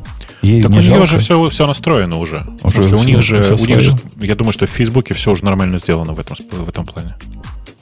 Ладно, а для pet проектов нет ли не pet проектов? А, я думаю, что ее pet проекты неплохо собираются на той, на той же ферме, что и э, корпоративные, я думаю. Нет? Вот так вот Думаешь, злоупотреб... так делает, злоупотребляет. А потом при, придет, когда она разбогатеет, и ей скажут, а, ты на нашем собирал? Отдавай нам половину за свою новую компанию, которую ты хотела продать нашим конкурентам. Это так себе идея, на рабочем собирать свои pet projects. Ну, значит, просто собирает на какой-нибудь этом самом MacBook Pro. Ну, да. То есть, как, как практически как животное на, на своем же компьютере собирает вместо того, чтобы где-то в, народ, в сторонке делать. Э, как вас тема не вторгнула по поводу клонирования виртуальной машины в 2 секунды? Я думал, это Леху порадует. Он же весь про, про вот эту штучку. Слушай, я начал читать, но потом читал, читал, читал, они такие, а, мы в итоге просто Firecracker используем. Я такой, ну ок. Ну да, Firecracker и делают снапшоты, из них восстанавливают. О, снапшоты, кстати, вот это прикольно. А, еще, кстати, ничего не хочу плохого про JavaScript сказать. Во-первых, да, о чем мы вообще говорим для тех, кто не понимает. Мы обсуждаем статью, в которой... Э, что это? Code Sandbox. Я думаю, что это какая-то из штук, которые дают вот эти вот быстрые сэндбоксы в облаке, где можно покодить. Вот. И они рассказывают, как они добились, чтобы их виртуалки, ну что, естественно, каждый инстанс, каждая сессия запущена в, своем, в своей виртуалке, как их запускать быстро. Кстати, это не так естественно. И когда история описывает вопросы, они говорят, вначале у нас никаких виртуалок и близко не было. Мы позволяли да. пользователю запускать в его браузере все, что угодно. Вот все, что в браузере запускается, ну, у нас же JavaScript, правильно, везде. Так. Ну, так, а где они запускали это физически? В, это на браузере своего клиента. То есть они предоставляют так, вот подожди, этот UI, а и хранится а все у тебя. Гошечку, гошечку. Нет, вот поэтому и возникло, а куда мы контейнеры подключим вопрос. А-а-а. То бишь, ну, они окей. выросли, выросли из голого JavaScript. Да, ну понятно. Но они очень классная штука, мне нравится. Опять же, ничего не хочу плохого. Будут говорить, что я предвзят и JavaScript обижаю. Но у них написано холодный запуск э, виртуалки, у них был 132 секунды. Э, с, э, с, предустановленными Modules 48 секунд три раза быстрее. В три раза быстрее просто за счет того, что установлены Node Modules. Это, в принципе, все, что, все, что нужно знать просто про JavaScript. Это прекрасно, я считаю. Но это 48 секунд тоже было медленно, поэтому они пошли дальше. Они стали build кэши, я так понимаю, уже для бинарных каких-то, скорее всего, плагинов, да, ставить. Я не знаю, что за build кэш у них. Но самое главное, когда они подключили Memory Snapshots, я здесь еще не дочитал до этого места, они используют какую-то фишку этой самой э, Firecracker, или они что-то туда нагородили? Firecracker, по-моему. Он умеет, да? Так? Да. Ну что, я помню, вот этот у нас в свое время Дэйв в этом спринге он смотрел на как QEMU использовать снапшоты для тоже быстрого запуска этих э, всяких э, имиджей. И там, по-моему, что-то он в итоге собирал поверх QEMU что-то свое. Да, у них, видимо, эти умеют сами. Это прикольно. Не, Firecracker вообще крутая штука. Я давно хочу у нее так. Я, я еще посмотрел, когда их Amazon анонсировал, давно уже. Но с тех пор как-то вот так не получалось руки прям наложить на него и поиграть с ним. Всерьез. Но а что ты с ним делать будешь? Да-да, вот это тоже такой же вопрос. Я тоже хотел его взять в руки, но я не понимаю, зачем. Вместо контейнеров использовать. Буду в нем Монгу запускать. А? А, не, вопрос Бобука все еще релевантен. Зачем? Ну, во-первых, это, это, это виртуально. Во-первых, это виртуально. Во-вторых, это безопасно. А в-третьих, не знаю, просто классно. Ну, вообще, конечно, да, на, на, наверное, как для консюмеров вообще безыдейно, это бесполезно достаточно. А был, я путаю, или где-то был проект, который умел, типа, чуть ли не эти, не докер, который, ну, короче, OCI имиджи запускать в Firecracker в э, виртуалках. Был, или был. Это мы, его, мы, мы его обсуждали даже здесь. Во, вот это, прикиньте, как круто будет. Все будет удобно, виртуально, безопасно и полностью совместимо с докером. Ну, Вообще полностью совместимо. Это фантастика, конечно. Но вообще это интересный вопрос. Повторюсь еще раз. Ну вот э, ты же понимаешь, что главная разница здесь это время старта? Ну, конечно, да. Но все остальное, как бы, оно не настолько важное. То есть ты там получаешь еще уменьшение э, нагрузки за счет того, что у тебя Э, типа в случае Firecracker не, нет эмуляции части ядра, а есть, по сути, эмуляция только на уровне POSIX, POSIX layer. Но, э, ну, типа, ну вот вся разница. У тебя вместо 3 секунд 300 миллисекунд на старт. Подожди, а Firecracker разве у него там не честная, не виртуализация всего ядра, разве он там не, не типа не полностью? Он виртуализирует одно ядро. У него как бы все работают как бы в одном ядре. А, то есть, типа, у тебя не будет, если у тебя несколько э, виртуалок, то, типа, у них не будет у каждого по ядру, правильно? То есть не, такая... у них будет у каждого по ядру. Я не про это, про то, что у тебя э, линуксовый кернел везде одинаковый будет. А, не, ну тогда, тогда не, ну какая разница-то? А какая тебе разница? Как? Ну так тогда то же самое, я не знаю. Такое у него уже в докере есть. Да, такой в докере уже будет у меня. Что мне... Только хостовый будет, конечно, у тебя kernel, но тем не менее. Короче, это почти полноценная виртуализация. Она, э, типа, работает как, э, как это, VMM э, в, в, в чистом виде. И, как следствие, внутри использует э, этот, как называется, libKVM. Ну, KVM, короче, использует внутри. Не Q, VM, как некоторые считают, а KVM.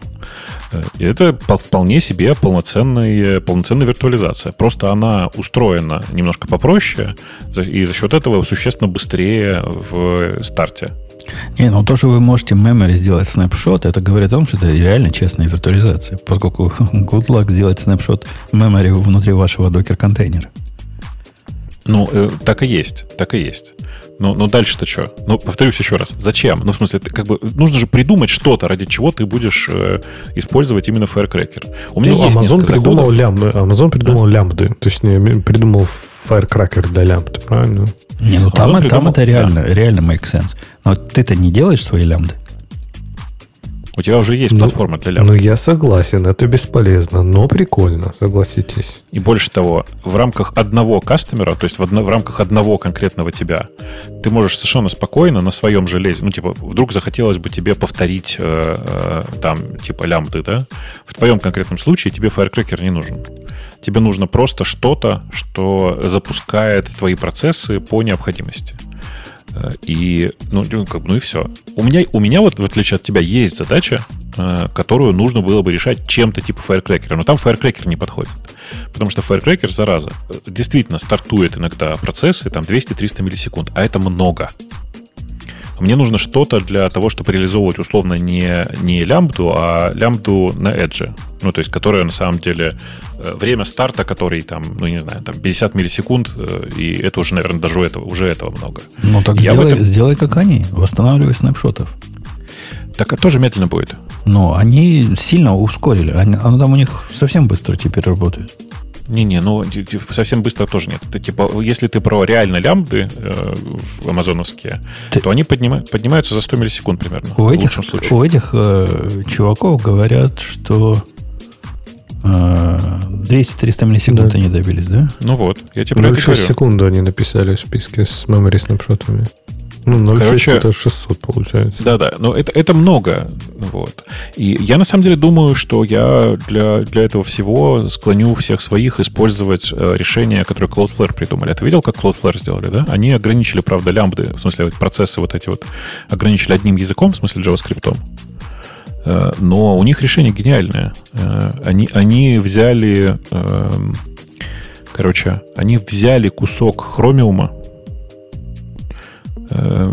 тот, который занимается исполнением JavaScript. А там довольно приятная процессная изоляция, э, и при этом на одной машине может совершенно спокойно жить 2 миллиона параллельных процессов. Ну, потому что его так с самого начала писали, чтобы оно э, как можно эффективнее в этом смысле жило. В разных табах, чтобы хорошо работало. Да, да, так и есть. Они ради этого и делают, что в разных табах, чтобы жило. Ну вот, но получилось классно у них. В смысле, вот видишь, Cloudflare, Cloudflare прям живет в этом. Очень жаль, что они это все open source не отдали, хотя я понимаю, почему. Наверное, не хотят платить конкурентов. Вот. Но э, по факту я вот прям думаю, что это не самое плохое решение, когда тебе нужно запустить, э, я не знаю, несколько десятков тысяч или несколько сотен тысяч пользовательских процессов, которые пользователь может там пере, переделать. Это не самый худший вариант. И, и будешь ты программистов на JavaScript теперь, да? Поскольку... Я умею писать на JavaScript, мне не нравится, мне очень не нравится. Ты будешь но, сервера программировать на JavaScript, что еще больше позор. Не-не, ну это не сервера, это там такая схема, знаешь, как, ну, если сильно упрощать, смотри, представь себе, что у тебя есть э, такая дура, которая не HFT делает, а просто алгоритмическую торговлю. Э, ну и там довольно простая, простая конструкция. Там есть, например, биржи, которые не умеют, ну не знаю, которые не умеют э, э, что для примера сказать, у них нет маркетных ордеров, только лимитные. Э, и ну, ты просто следишь за рынком и сам заэмулируешь маркет-ордер по необходимости. Ну, как бы вот так, А такие почему, а какие-то почему штуки, а. нет маркет-ордеров? Ну, бывают такие, бывают такие конструкции. Бывают биржи, в которых лимитных нет, а бывают биржи, на которых маркетных нет. Окей. Дик- дикий, дикий какой-то у вас даже не запад, а восток там. Ну, э, блин, ну на самом деле это же не, не очень важно. На самом деле, давай представим себе, что у тебя задача у такой системы не, не, не, такая, а, например, при достижении какой-то цены или там типа при срабатывании лимитного ордера выставить следующий лимитный ордер автоматически. Ну. И у тебя, ну вот ты, соответственно, берешь, пишешь такую супер простую штуку, э, типа, не знаю, ну как, у тебя есть триггер, да, который срабатывает и который дергает э, ручку в пользовательском скрипте. Удобно же. Ага, ага. А у вас там нет какого-то, ну, как-то общепринятого способа ордера? Ордер, как вы ордера вообще выкладываете? У каждого свой API? У каждой биржи свой API. Нет, в смысле, есть, есть же FIX API, ты знаешь, наверное, да, который там ну, разные конечно. биржи Вы FIX API это поддерживаете в этом был вопрос? Ну, типа, тут, тут ведь как, мы да, а биржи нет. Так что так, такие вот дела. Вот. Э, Какой вывод из этого за всего? Firecracker – хорошее дело. Леха его попробует, а потом нам расскажет, как он заменил все свои виртуалочки на домашнем HP-сервере на, на вот эту балалайку. И докеры тоже заменил, вообще все заменил. И докер И ноут- заменил. даже ноутбук заменил. Это мы с тобой же, Бобок, как полнейшие лошары, да? Сначала виртуалку запускаем, потом внутри нее докеры для домашних использований. А у Лехи все будет сплошные фаеркракеры. Что-то в этом есть, смотри. MacOS Firecracker. Он, да, он хоть на macOS запустит, хоть на, на Linux, хоть на чем. А у тебя нет нормального сервера, да, на хозяйстве? Не, у меня только а, облачные, личного нету. Нищеброд, нищеброд. Вообще скоро нам надо будет устроить чистку, как ты, Бобок, устраивал у себя вот этих ботов в Твиттере. Нам надо такую чистку в подкасте устроить. У кого нет домашнего сервера, того попросим либо исправиться за неделю, либо на выход. Мне даже не то, что на него денег жалко, я не понимаю, зачем мне. То есть я не понимаю, что я с ним буду делать. Человек, который про, про кракеры тут нам рассказывает для, для фана, не понимает, почему- зачем ему нужен... Для такого же фана. Нет, подожди, рассказывать это не значит сделать. То есть я же, вот когда я доберусь до Firecracker, вот тогда мы поговорим. А так, ну, скорее всего, он у меня в туду так и будет лежать следующие 15 лет. А у тебя там есть какой-то бесконечный бэклог, да? твой? Ну, ну да, он типа, знаешь, причем он там в какой-то момент он настолько долго, длинный становится, что уже какие-то элементы оттуда выпадают, то снова возвращаются, так что... Может, туда... и Сервер туда добавлю тоже свой. Это, ну, купить себе сервер домашний. А ты, ты его как этот самый, как э, лифа переорганизуй, тогда сервер быстрее выпуклится. Ну, последний зашел, первый вышел, ну, понимаешь, да? Такой стек Да, сделай из да. задач. У нас была смешная статья про интервью. Вы, вы не читали? Я поначалу бы решил, что это серьезно. Я читал, кстати, ее. Да, я тоже подумал, что они абсолютно всерьез про это говорят. Потому что первые несколько писем были нормальные. Да-да-да. Оно где-то с шестого этапа мне показалось, что нас разводят, а потом, да, это, это, это юмор такой, шутка юмора. Ну, расскажи Бобоку, который не читал, как, Я не читал, да. Да, в чем, в чем анекдот? Из, из этого можно было бы хороший YouTube ролик снять. Про это профессию. с- Сериал бы можно было снять про это, наверное. Э, вообще, да, статья, я удивился, если честно. а Потому, почему я подумал, что тоже, что это ну, совершенно серьезный какой-то текст. Потому что на э, The New Yorker статья, и они, не знаю, такими вроде не отличались какими-то подколами, но вот, видимо, дошло. Статья это даже не статья, это просто набор e-mail. Причем в одну сторону. То есть это e-mail от явно какого-то HR э, в компании кандидату. И все начинается достаточно мирно. Там э, HR пишет, что типа, да, спасибо за то, что вы заплавились на user interface Ninja позицию в Bubble App. И там давайте вот договоримся на первый там скрининг интервью. Ну, есть, ну, все стандартно абсолютно, ничего особенного. Второе там уже типа все хорошо прошло хорошо. Давайте там с расширенной командой теперь поговорим подвох начинаю, я вот начал подозревать подвох, когда даже когда не, даже никогда не дошли до виртуальности. Когда они сказали про Culture Fit, я еще подумал, что это уже было пятое, по-моему, по ходу интервью, на которое позвали кандидата. Culture Fit я тоже ожидаю от многих компаний. Окей, Да-да, позвали на, больших, на но- тусовку, где там другие собираются и посмотрят, как его Да. cultural fit. Ну, реально все. Да. Да, но потом они его позвали в VR поиграть там в какие-то ролевые игры с историческими персонажами, чтобы посмотреть, как он будет вписываться в это. И здесь я уже начал что-то подозревать.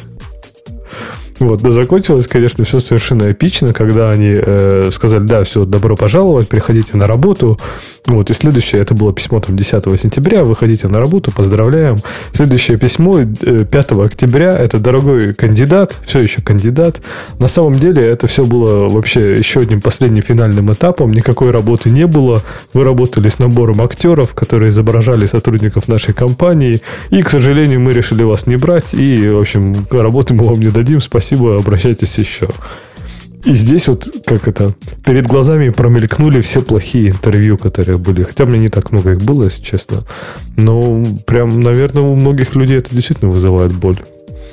У вас был похожий опыт, не доходя, может быть, до этого, до, до виртуальности и до, до Ну, там, там, там звоночек для меня не на этом даже раньше прозвучал. Когда они предложили ему, сказали, ну, ты молодец, проходишь все наши 35 этапов к этому моменту прошел, приди к нам на, на сцену и проведи небольшой, значит, доклад по, по поводу, ну, TED А, да-да-да, в формате, в формате TED-тока перед да. нашими 600 сотрудниками, и ты такой, ну, окей, ну, наверное, тоже могут такое попросить. Э, наверное, так носят. И то ну, вообще... будущее юзер-интерфейсов, да? Future да. of UI. Ну, вообще же, это же злая ирония, я так понимаю, на процессы. То есть, действительно, ирония в том, что до какого-то, буквально вот до пятого письма, это выглядит вполне нормально.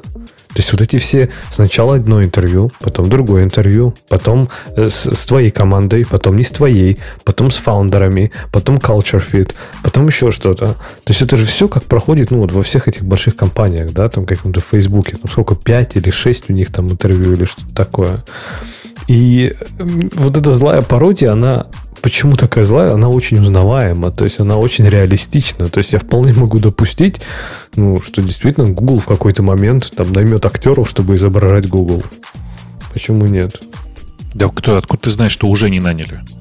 Из 10 тысяч сотрудников, там 7 тысяч это просто актеры. Слушай, я вообще не удивлюсь, на самом деле, я не уверен, про актеров, но я не удивлюсь, что в какой-то момент вместо рекрутеров Гугла будет работать искусственный интеллект, который будет еще и собеседовать тебя онлайн. Э, и, и как бы все это будет... А вы, вы читали, кстати, на прошедшей неделе, тут чувак сумасшедший, который GPT-3 решил использовать для факт экстракшена примерно как, как, как э, Женя.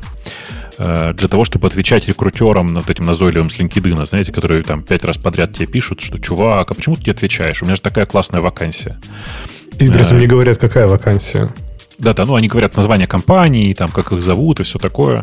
Э, чувак, короче, натренировал себе нейрончику для того, чтобы... Не то, что натренировал, в смысле, взял GPT-3 как факт extraction для того, чтобы извлекать название компании, имя чувака и всякое такое а потом э, типа отправлять письмо просто по шаблону вида дорогой э, имя рекрутера. Очень здорово, что у тебя такая классная компания, имя компании, но я не хочу там работать, и мне это вообще не очень интересно. До свидания. И вот он как бы сделал эту штуку, да, и вот она у него вроде работает на всех письмах, там все дела, а я сижу и думаю, блин, ну это же так примитивно. Ведь на самом-то деле надо было реально, ну, как бы использовать GPT-3 для того, чтобы генерировать длинный, там, трех, лучше пяти килобайтный ответ, смысл которого сводится к тому, что очень здорово, я бы очень хотел у вас работать.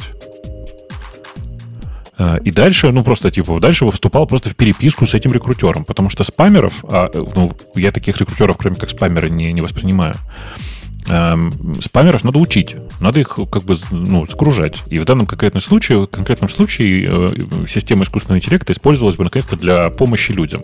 То есть для загрузки спамеров и э, решения проблемы э, нагруз, нагрузки меня. Я устал ну, слушай, нажимать на клавиатуре. А почему спамеров? То есть, ну, например, на LinkedIn я, я нормально совершенно реагирую. Да, они пишут, конечно, Нет, фигню. В LinkedIn, да. Но если они где-то напарсили твой e-mail и пишут тебе в почту, а, это да, да, согласен. На днях приходит мне имейл от амазоновского рекрутера. А от них же часто приходят. И обычно, кстати, неплохие имейлы. Они там рассказывают, ну, будешь работать в команде, занимающейся там... Хотя бы скажут, что AWS, например. Разгрузкой да? склада. Угу. А на днях пришло, пришло другое письмо. Говорят, и начинается так же. Дорогой, значит, э, дорогой Умпутун, мы нашли вас на интернете, мы очень импресс вашими, значит, скиллсами и всеми делами. У нас открывается ну, в Иллинойсе новый склад. Я, кстати, там проезжал. И нам, значит, нужны туда такие люди, как вы. Я настолько удивился, написал ответ, говорю, а какую именно позицию? Со склада вещи туда-сюда таскать? мужик обиделся говорит, ну что ну с вашим опытом и с вашим послужным списком мы вас назначим менеджером смены. Прикинь, я могу теперь менеджить вот этих, э, которые таскают. Ну, Ну, ты можешь, согласился? Ну, Не, подожди. я еще хочу про можешь? зарплату спросить. Не факт, что можешь. Ты же не прошел собеседование. Я не прошел, надо про зарплату спросить. Сколько, сколько будут давать? Может, целых 20 долларов в час дадут, так надо будет все бросать и идти. Слушайте, а прикиньте, э, прошло 20 лет, э, и рекрутеры э, задалбывают, значит, людей э, п- п- требованием э, приходить на собеседование, и разработчики начали сорев- соревнуются в том, чтобы написать лучшего бота, который проходит эти собеседования. Не, прикинь, еще хуже. Через 50 лет, с одной стороны, вместо рекрутеров уже давно сетка натренирована, вместо кандидатов сетка, и они договорились, наняли друг друга на работу, запустили стартап, написали код и вообще, короче, подняли инвестиции у другой, у другой сетки. А вы, Да-да, читали, а и вы читали про этот замечательный обход э, вот этого всех ваших ИАев? Индейцы придумали, как это делать без всяких э, искусственных интеллектов. Типа новый развод, я где-то читал, когда приходит, интервьюируется один, а на работу потом приходит другой. Но они все же темненькие, фиг их различишь, правильно? Особенно если между интервью и набором человека прошло время какое-то там недели. Ну, пришел чувак, ну, похожий, тоже такой же, да, смуглый. Вот, говорят, очень популярно. Это делается для того, чтобы их в Америку, значит, в- ну, взять. А, а как он уже будет здесь, там дальше, дальше дело пойдет. По-моему, хороший способ, никакого я и не надо. Один тренированный умный индеец и трудоустраивает 50 других. Ну, красота ведь. Неплохо, неплохо. Э, ну что, пойдем на тему наших слушателей. Пойдем на тему наших слушателей. на тему наших Проклятые слушателей. рудники. Да. Да, тема слушателей. Ок. Ок. Темы, темы наших слушателей. Выбрал, Что там интересно, что-нибудь есть? Выбрал, выбрал. Сейчас пойдем поглядим. Их же надо сортира- сортирануть как-нибудь по самым каким наиболее каким лучшим. Не, или худшим. Лучше. А что у меня? А, Хотим лучше. Вот надо вот так. да. Почему ваш сайт должен быть менее 14 гигабайт, и причем тут TCP? Ну, Действительно, и причем меньше здесь 14 гигабайт это нереалистично, конечно. Это, это даже картиночку нормально не было. 14 килобайт ты, наверное, имел в виду. Килобайт, килобайт. а я что, мегабайт сказал? Нет, Ты Ты сказал мегабайт. ки- килоб- килобайт, конечно. И насколько быстрее будет? Ну вот, ну, мы, мы о, чем, мы о какой разнице говорим, собственно? Ваш сайт откроется вместо, м, Миллисекундная разница будет. да, вместо 150 миллисекунд за 123 миллисекунды. Не, ну как, там же, если ты посчитаешь, сколько пакетов, представь, там сколько мегабайт сайт, да, раздели это все на пакеты, добавь туда, там, я не знаю, время прохождения электронов еще туда-обратно по проводам, там же, мне кажется, вообще можно миллисекунд 5 сэкономить будет. Ну, ок.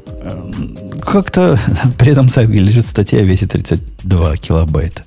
Ну, зато два раза по... Нет, три раза по 14 и почти влезли. Они, видите, 14-килобайтными сегментами оптимизируют. Э, Привилегированные порты должны умереть, пишет автор. Так они же почти уже умерли, мне кажется. Как, как умерли. Процесс все еще не может без привилегий забандить, э, забиндить вот эти порты ниже тысячного. Ну, ты же с 1024. докером живешь, а он же, ну, при- работает с привилегиров- в привилегированном режиме у тебя. Почему? Никогда. Никогда. Никогда. А как ты тогда биндишься на при- привилегированные порты? Никак. Они для этого HAProxy есть, для того, чтобы этим заниматься. А зачем? Зачем Docker? Ты хочешь Docker процесс на 80-м порту запускать, что ли? Не, я не хочу на 80-м порту. Я хочу, чтобы у тебя, э, как это сказать, у тебя что там, типа Reproxy твой, запущенный в Docker 'е, забиндился к 80-му порту на внешнем хосте. Ну, а как иначе-то? Ну да. Ну, докер а как иначе-то? Но сам, сам-то процесс на, в- на другом порту сидит. Ты, Не, ты не, имеешь в подожди. виду, что докер, докер демон имеет высокие привилегии? Конечно, Ну да, конечно. конечно, конечно. Но это не значит, что я запускаю процессы под высокими привилегиями. Это демон. Не, нет, конечно. Ну, в смысле, я когда говорю докер, я имею в виду докер демона. Ну да. Ну да, так и есть. Так и есть. Ну вот. Это обычное дело. Ничего тут такого. Но с другой стороны, представляешь, вот против чего мы? Против того, чтобы атака там через, которая попала внутрь контейнера, чего-то пере, пере, Хотя эффект такой же будет. Да если тебя контейнер обидят и на твоем любимом 8080 что-то другое поднимут, ты будешь радостно это отдавать на 80-м через Edge Proxy. Да, да, да. Эффект будет такой же. На самом деле, когда-то давным-давно в этом был смысл, в смысле в привилегированных портах, из-за того, что у тебя на твоей локальной машине жило много людей. Но сейчас в текущем виде, так, так как используются там линуксовые сервера, конечно, это нафиг никому не интересно. Ну, так что я как, согласен. Как, я, я, кстати, согласен с другой точкой зрения, которая говорит, что, скорее всего, Бобок прав, но поскольку мы так давно жили таким образом, и сейчас, если поменять, вылезут какие-то такие баги и проблемы, о которых мы уже и думать не думали последние 30 лет, то лучше не трогать. Ну, может, может быть, может быть. Э, я ведь что к этому отношусь проще. Я считаю, что на самом деле нужно просто... Э, ну, это же две строчки в ядре поменять. Там же, там же литерали просто ограничение это в, в, в ядре прописано. Э, и, в принципе, проверить, ну, поставить эксперимент, понять, что работает, что не работает, я думаю, что все будет работать. Это же, видишь, уменьшение э, безопасности, а не увеличение ее. Ну да, но с другой стороны, представляешь, какие-то где-то в ядре, в другом месте еще какая-нибудь проверочка на 1024 стоит, или в каком-то драйвере где-то в сетевом, где-то Да нет, стоит. там нету, нету там ничего такого, не преувеличивай. Ну, так кажется, что нету. А потом, как копнешь, оно опаньки. Ну, господи, очень быстро починят, что ты. Это же, ну, такая широ- широкая штука, она у всех будет, поэтому какая разница-то? Э, следующая статья о том, это Лехе, наверное, приятно, почему pull реквесту надо красиво оформлять и комиты. Что, что автор ты пишет? Ты же, ты же мейнтейнер у нас этот большого популярного open source. Почему важно? Подожди, я наоборот, но с другой стороны. не сказал. Я с другой стороны смотрю.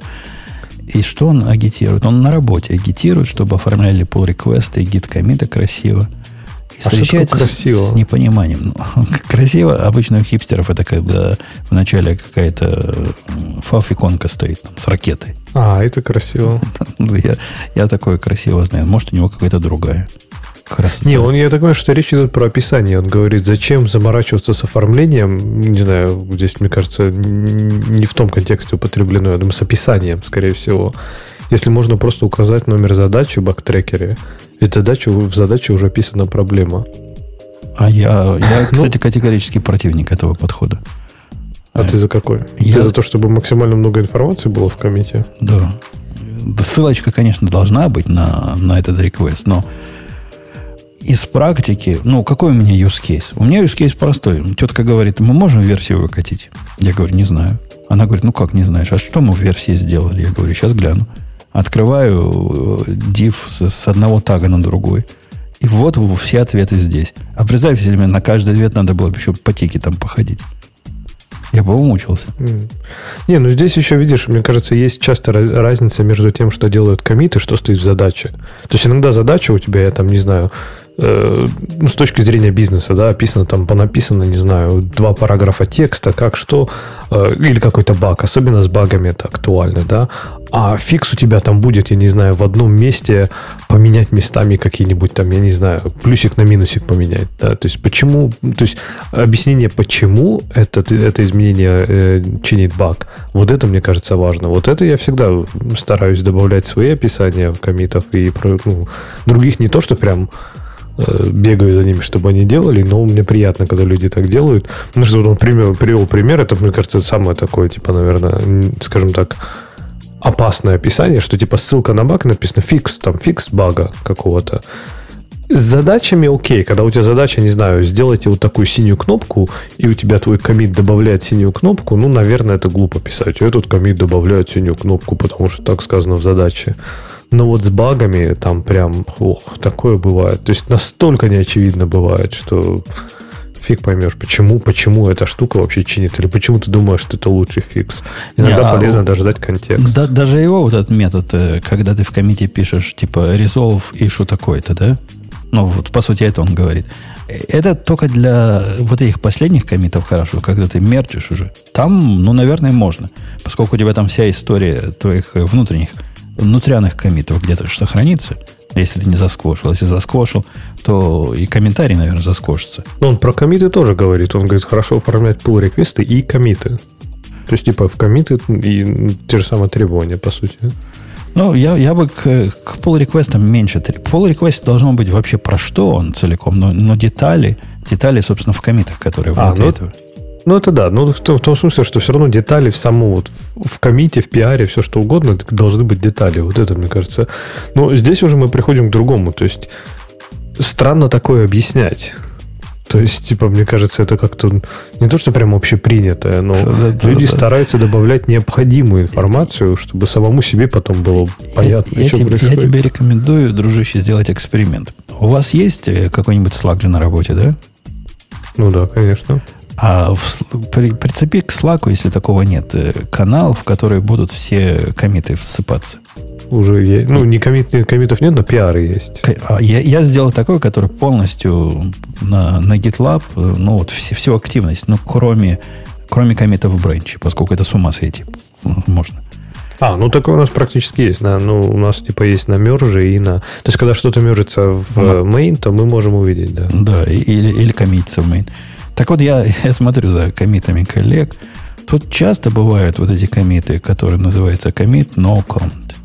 То есть это, видимо, то ли IDE сама такое, то ли у него там в темплейтах прописано. Такие комиты часто бывают. А ты, ты хочешь, чтобы там еще описание я, какое-то. Тут человек тоже могу... было хоть одно написать слово. Не-не, я говорю, я тоже могу так сделать иногда. То есть иногда у меня комит может быть, ну вот действительно, если я, у меня стоит задача, добавьте страницу, на которой, там, я не знаю, у вас список чего-то, да, и я такой, и мой комит добавляет страницу со списком чего-то. Ну, конечно, я скажу, ну, вот добавил список чего-то, вот здесь в истории, например, все это описано, почему и что. То есть там не, нечего добавить, никакого контекста.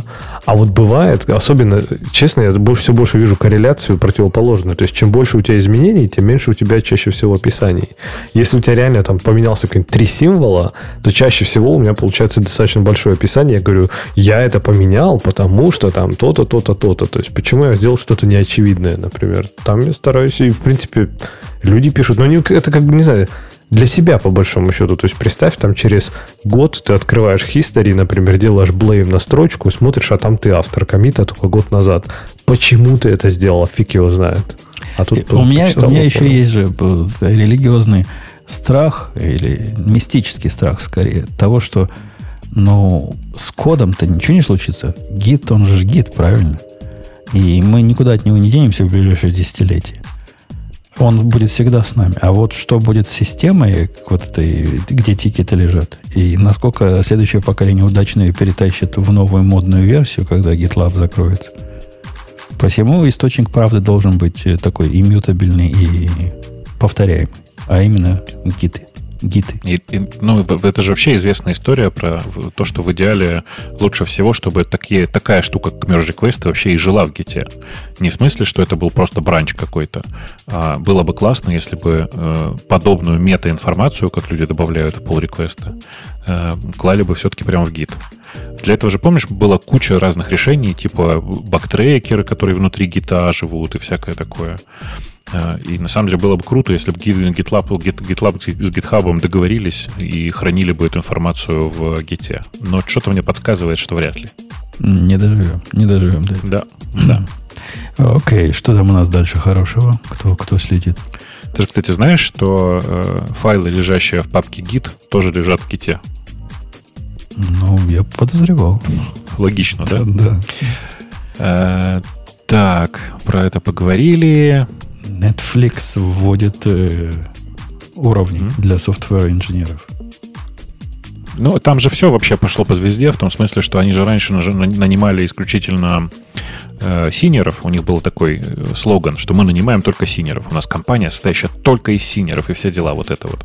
Но довольно много лет назад уже это все решили потихонечку слить, э, особенно эффективные ребята, и все. И типа теперь Netflix это просто компания. Им же придется теперь вводить какие-то грейды. Это же очевидно. И они там говорят, что не все сеньоры, типа, типа равны. Один сеньор может обижаться, что другой сеньор сколько, столько, сколько он получает. Это ведь ни, никуда не годится. Согласен, согласен. Типа пишут, один, значит, какой-то нищеброд 150 тысяч в год получает, второй получает 425, а третий получает 525. А четвертый да. смотрит на них, который 800 тысяч, и смеется. Довольно точно сформулировал, да. Ну, он давно уже ходит и смеется, поэтому никто внимания не обращает. Ты так платили бы тебе, Леха, 800, смеялся бы сколько, сколько хотел бы на поворотах. И за 800 я бы, сме... я бы смеялся по заказу вообще. Только скажите, я посмеюсь. Твиттер начинает испытание. Эдит кнопочки. Но ну, только да, если ты такое. заплатишь, да? Да-да, причем только первые 30 минут, что ли, и только если ты заплатишь. Но про 30 минут я, кстати, согласен.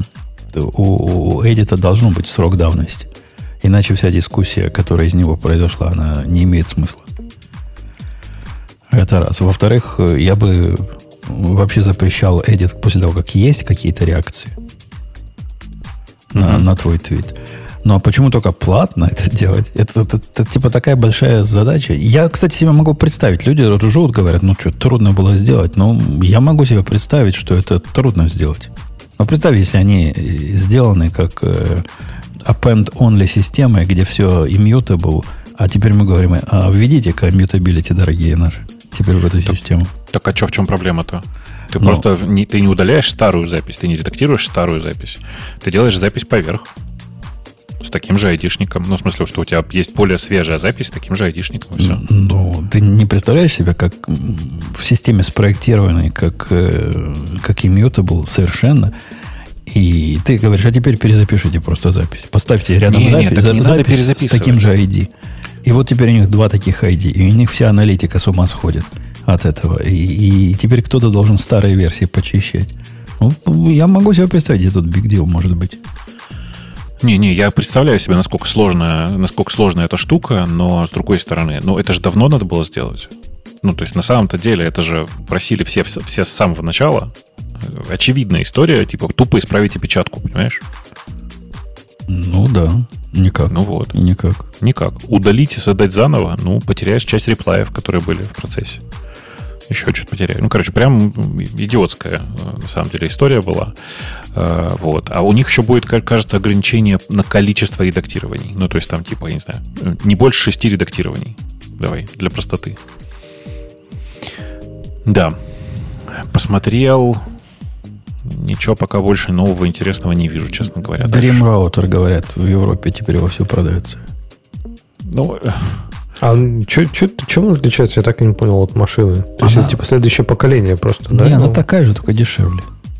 А-а-а. Ну, да, на следующего поколения у него там... Ну, там типа Wi-Fi, Wi-Fi 6, 6 умеет, у него там да, POI, да. по-моему, даже он умеет раздавать, где-то я читал. Есть же POI? Да, да есть POI. Два да. POI output у него есть. То бишь она такая крутенькая. Даже дисплейчик есть размером с большой ноготь. А где там даже дисплейчик? Ну, прямо на морде такой. Вот это черненькое, это дисплейчик у нее. Он там а, да, размером... Он Прикольно. очень маленький, да. Да еще и скругленный по краям зачем-то. Mm. Прикольно. Ну, если ты, Леха, себе реально думаешь такую штуку купить, купи нормальный. Вот этот Pro SE, и будет тебе надолго. Так надо же потом к нему тащить будет эти блины, которые будут Wi-Fi раздавать, вот это вот все. Ну да. А как же без этого? Ну, вот так, берешь Dream Router и вперед. Да, берешь, вот. Ну, или вот сейчас у меня машина стоит, в принципе. Я говорю, мне бы единственное, что не хватает, мне бы, я бы протащил этот парочку экстендеров по дому, но это надо будет тащить провода, в общем. Ну, так вот, видишь, тебе уже, уже хочется тарелочки. Ну да, вот надо. Ну, видишь, я говорю, там э, тарелочки-то сами-то по себе это фигня. Больше это то, что надо будет провода тащить куда-то, вот это запаривает. Это так, да? Не то, что прям не хочется стрелочки попрокладывать. Ты залезь на чердак, там наверняка все эти провода найдешь. У тебя есть чердак? Ну да, есть. Вот а как, что, как это? На чердаке, я на чердаке кучу проводов нашел, которые там через чердак что-то соединяют друг с другом. Почти все сделал. Так а как у тебя провод же идет не на чердак от, от провайдера? Ну, у меня чердак, я имею в виду чердак между подвальным уровнем и, и как бы верхним уровнем. Тут есть такое место, которое такое, знаешь, подвальный чердак. И на него а, можно тоже залезть. Чер... Нет, подвального чердака у меня нет. И в подвальном Я думал, тебя только еноты все... там живут. Не, Нет, еноты брезгуют. Они, они любят на, на хорошем, высоком чердаке жить. Там, где труба и тепло. Не, не знаю. Вот, в общем, я бы, может, поставил бы какой-нибудь такой, типа, экстендер. Ну, типа, я так понимаю, что через Wi-Fi его усиливать нет смысла, потому что там будет вообще позорище тащить провода лень. А эта штука, я так понимаю, все равно не поможет, потому что мне же ее надо точно так же будет подключать через этот, через провод, правильно? Ну да. Ну, чтобы да. в сеть соединить. Ну, и если ты выживаешь с одной точкой доступа на, на дом, ну, так замечательно, и, и не парься. Не, у меня же, видишь, например, я выживаю, но я выживаю через этот, как его, ну, который через электрические сети, короче, идет. А он же, естественно, срезает всю скорость. Поэтому, типа, у меня скорость, в принципе, здесь наверху практически нету ее. А здесь, ну, типа Wi-Fi иногда, иногда он как-то... Она же как-то это умная штука, Dream машина, да? Она же сама оптимизирует это все. И вот видно, что иногда прям он четко подстраивается, я так понимаю, избегает конфликтов, интерференций с другими сетями. И прям вообще офигенно. Везде работает Wi-Fi офигенно. А иногда почему-то бац, начинаются вот такие прям наш мертвые патчи. Прям вот ноутбук сдвигаешь на там типа 50 сантиметров, раз заработал. Ну, с полной скоростью, я имею в виду. То есть не то, что вообще не работает, а с полной скоростью. Вот это, конечно, подбешивает. Я бы хотел все-таки нормальное покрытие у, меня, у, меня, у меня есть предложение к тебе. Оно, конечно, ну, для пацанов западло такое делать, но в принципе мы никому не скажем. Говорят, есть специальные люди, которые умеют тебе провод протянуть где надо, при этом не разламывая все стены. У них там какие-то методологии, какие-то технологии. В общем, как-то могут. Есть, думаешь, да? Да, да, да. Ты скажешь, а зачем тебе это? Ну, чтобы еще точку поставить, которая будет подключена проводом. Так, ну есть же, зачем проводом-то? Потому что без провода будет срамота ходячая. Пробовали. Знаем. Не знаю, у меня вон дом меж лежит, и нормально, и работает. Так ты, в смысле, Wi-Fi репитер какой-то? Или вот один Так они сами умеют. Эти, эти точки умеют сами аплинк делать с а, другой точки. Да, да, да. Ну, вот я говорю, я думал, что, может быть, вот типа машину, вот типа взять вот этот. Да, хотя там мне Dream Router тогда мне не нужен, правильно? Мне же тогда надо будет просто блин взять и все. Или мне нужен будет Dream Router, чтобы, например, его включить в меж. Ну, как-то какой-то контроллер тебе... Ну, его контроллер, можно... я говорю, мне же какой-то нужен. Контроллер будет, можно на компьютере запускать. В принципе. Время от времени. Он же не должен а все время работать. Это штука для конфигурации. А так они абсолютно автономно работают, вся эта штука. Mm. Так а зачем? Сколько, сколько тебе нужно тарелок-то? Одну. Так, ну, дополнительно. Вообще не... Дополнительно. Да, дополнительно, да, да, да. Ну, ну, подожди, сколько стоит? О, смотри, у них даже есть такая штука, у них даже экстендер есть такая штука называется. Это Wi-Fi экстендер, да, он, он есть, конечно же. А, и он типа уже с контроллером со всеми, я просто его втыкаю, и он у меня будет все это экстендить. Может, мне он и нужен? Да не, не, ты, ты с контроллером, у тебя каша в голове. Контроллер это не то, что ты думаешь контроллер. У них контроллер это своя абсолютная штука другая. Тебе к репитеру не нужен никакой контроллер. скорее всего, репитер ты не тот нашел. Это репитер для э, аутдора у них, если это то, о чем я думаю. А, да? Okay. Да. Тебе надо просто... Ну, самый простой способ... Вот если тебе хочется какому-то к своему рабочему столу поставить, чтобы был интернет, да, где компьютеры uh-huh. твои стоят, и, и которые проводами подключены, или что-то, что проводами к телевизору, Покупаешь так. штуку, которая называется... Она инвол чего-то у них называется. Это, ага, с одной стороны, точка такая. доступа, с другой стороны, 4 или 5 дырочек. Я, я такой пользуюсь в одном месте, куда я не смог без помощи специалистов подтянуть провода. Она работает mm. прямо красота буба шельдовар. Ну, до нее тоже надо будет, естественно, без, без Wi-Fi же, правильно? То есть ее натянуть будет провод. Не, это вся идея там, где, там, где ты не можешь ну, дотянуть понятно, провод. Да. Там я не, не Я тоже про то, провод. что Бобу говорит про, про меж, чтобы собрать, поставить какой-то где-то в зоне досягаемости первого Wi-Fi, хорошей точки приема, поставить какую-то фиговину, которая объединится в меж, подключится к оплинку к первой и будет раздавать уже стабильно свой Wi-Fi. Ну так, тебе ничего для этого не надо. Тебе всего лишь надо еще, один, еще одну тарелку купить. Первая ну, тарелка вот, будет как, мешем. Да. То есть вот эту обычную, которая типа Unify 6. Они все там, совместимы да. вот таким образом. Все умеют okay. оплинкаться с других таких же.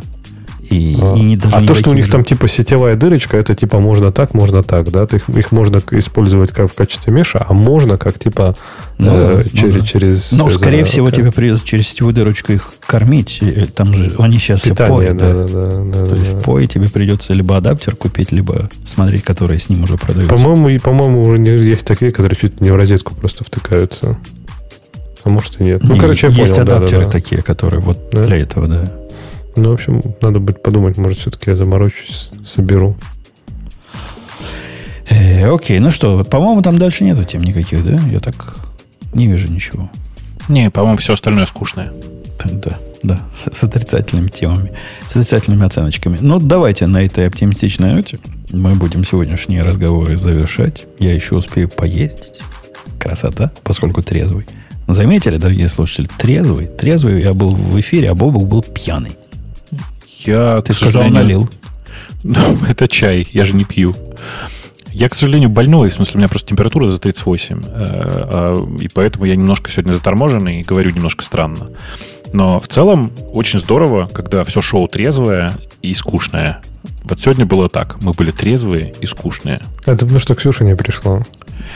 Это Не потому, что в смысле, пьяная, Нави а проиграли. Это потому, потому, что что- Ксюша не пришла. Это потому, что ты в прошлый раз был веселый и на, на, на- в, в аудоре, а сейчас домой приехал. И больше Да. не пьешь после этого. Да. Да, Сколько можно? давайте на этой оптимистической ноте до следующей недели. Пока услышимся. Пока. Пока. Это шоу создано при поддержке Digital Ocean. Облачные технологии могут быть сложными, но создание надежной и доступной облачной инфраструктуры скорее просто. Digital Ocean предлагает широкий ассортимент продуктов для вычислений, хранения данных, баз данных и организации сетей. Вы могли бы передать вашу облачную инфраструктуру в надежные руки, а сами вернуться к самому важному – созданию приложений, меняющих мир и способствующих развитию вашего бизнеса. Предсказуемые цены, подробная документация и услуги, которые нравятся разработчикам – это и есть Digital Ocean. Получите поддержку на каждом этапе роста от команды из одного до команды из тысячи человек с помощью простых и мощных облачных технологий развиваетесь в Digital Ocean. Начать бесплатно можно по ссылке dot.co/radio.t2022.